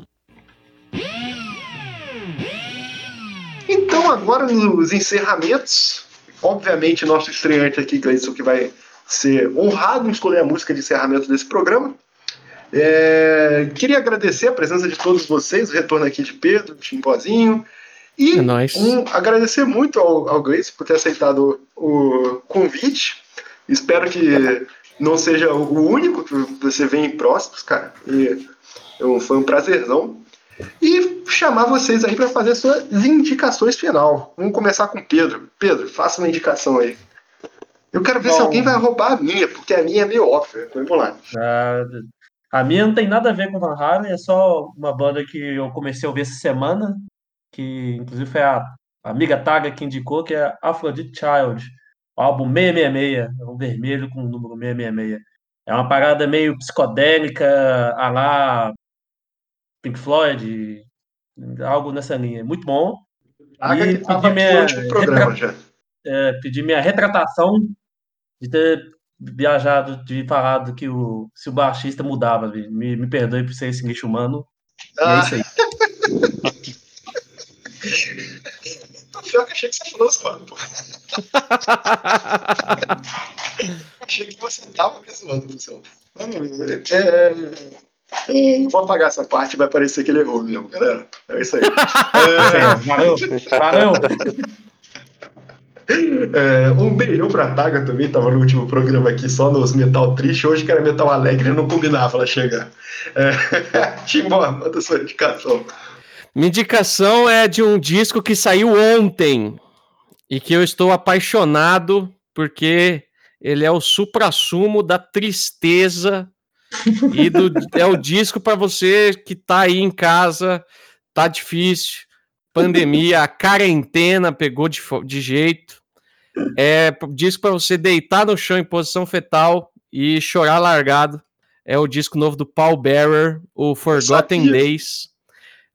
Esse disco é maravilhindo e eu não consigo definir outro, outra expressão para ele que não seja maravilhindo. E também quero fazer uma. Posso fazer uma indicação extra? Claro, aqui é a casa Esse de aqui é, é, eu vou fazer uma indicação extra, porque essa aqui foi indicada pela, pela minha queridíssima Natália. Um beijo, Natália. É nóis. Que ela indi- indicou uma banda que foi. Ela viu através de um post lá do- dos malucos do Red Fang, que é uma banda chamada Ills, que lançou um disco chamado Curse, que é também maravilhoso para quem gosta de som torto e meio com a pega, um pezinho no hardcore, com queijo de sludge, é coisa boa. E, Timbó, só pra aproveitar, você tem aquela banda, parece ser muito boa, com muito potencial, chamada Enigma Ex Machina. Vai, vai acontecer alguma coisa com ela no futuro próximo ou a gente finge que ela não existe? Não, é. é, Mês que vem tem EP da, da banda pra lançar, então fiquem ligados aí. Sigam a gente nas redes sociais, Enigma Ex Machina em tudo quanto é lugar. É, arroba Enigma Ex Machina, youtube.com.br Enigma Ex Machina, facebook.com.br Enigma Ex Machina, é, e, e- e onde você achar uma- um lugar que você possa colocar uma URL, você pode pôr Enigma Ex Machina. Talvez você não encontre, mas muito provavelmente você vai encontrar. É, pois é, já, come... É já o Gojira salva. do Tietê. Já é o É o- Gojira do Tietê. Gojira do Tietê. Eu tô, eu tô aqui com o maior.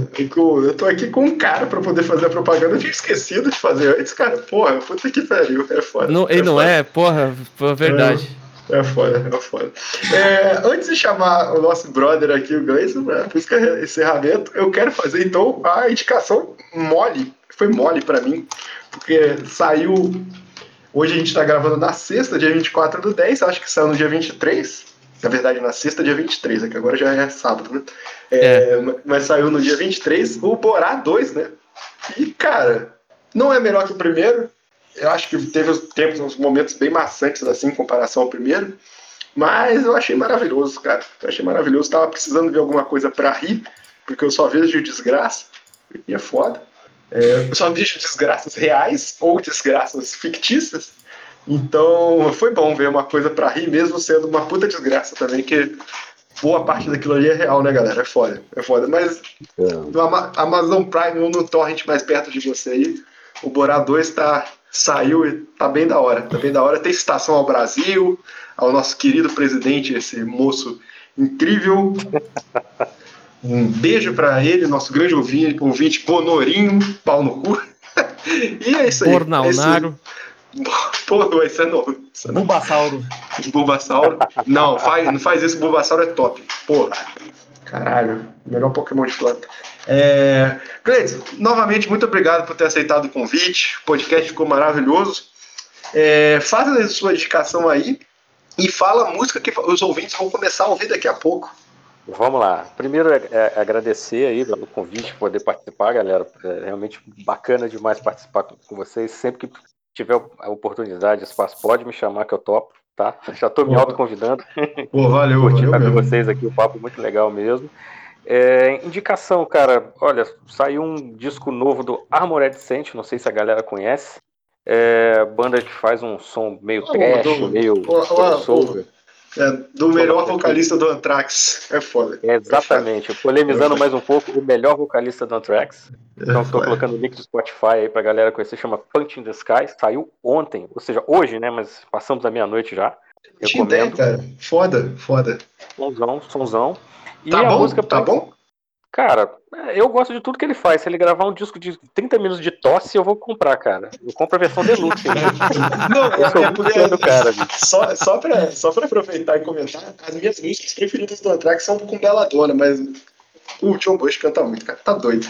Tá Cara, o John Bush é fantástico. É, assim, é Tá o melhor tudo. disco do, do, do, do, do Anthrax é o Anthrax com, com ele cantando as músicas do Belladonna.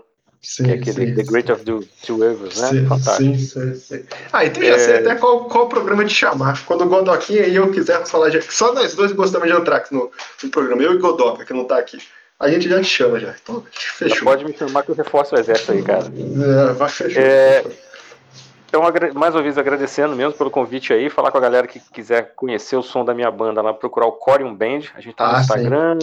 Tá no Facebook, estão nas Sim. redes, nas redes sociais todas, estamos lá na- no streaming também. A gente, lan- a gente lançou um disco chamado Idiocracia Tropical Contemporânea. Não é para ouvidos, ouvidos sensíveis, então estejam preparados. Né? Tem aí os links também do- dos outros trabalhos, meu trabalho instrumental com o AGP, que não é aquele do samba, e com o Green Reckoning, que é death metal. Beleza? E assim, música pra encerrar, cara, eu vou na minha favorita do Van Halen mesmo. Eu acho que assim, pra galera conhecer a obra-prima que é Pound Cake. Foda, foda demais. Boa. Boa. Então, galera, muito obrigado. Um beijo pra vocês e até o próximo programa.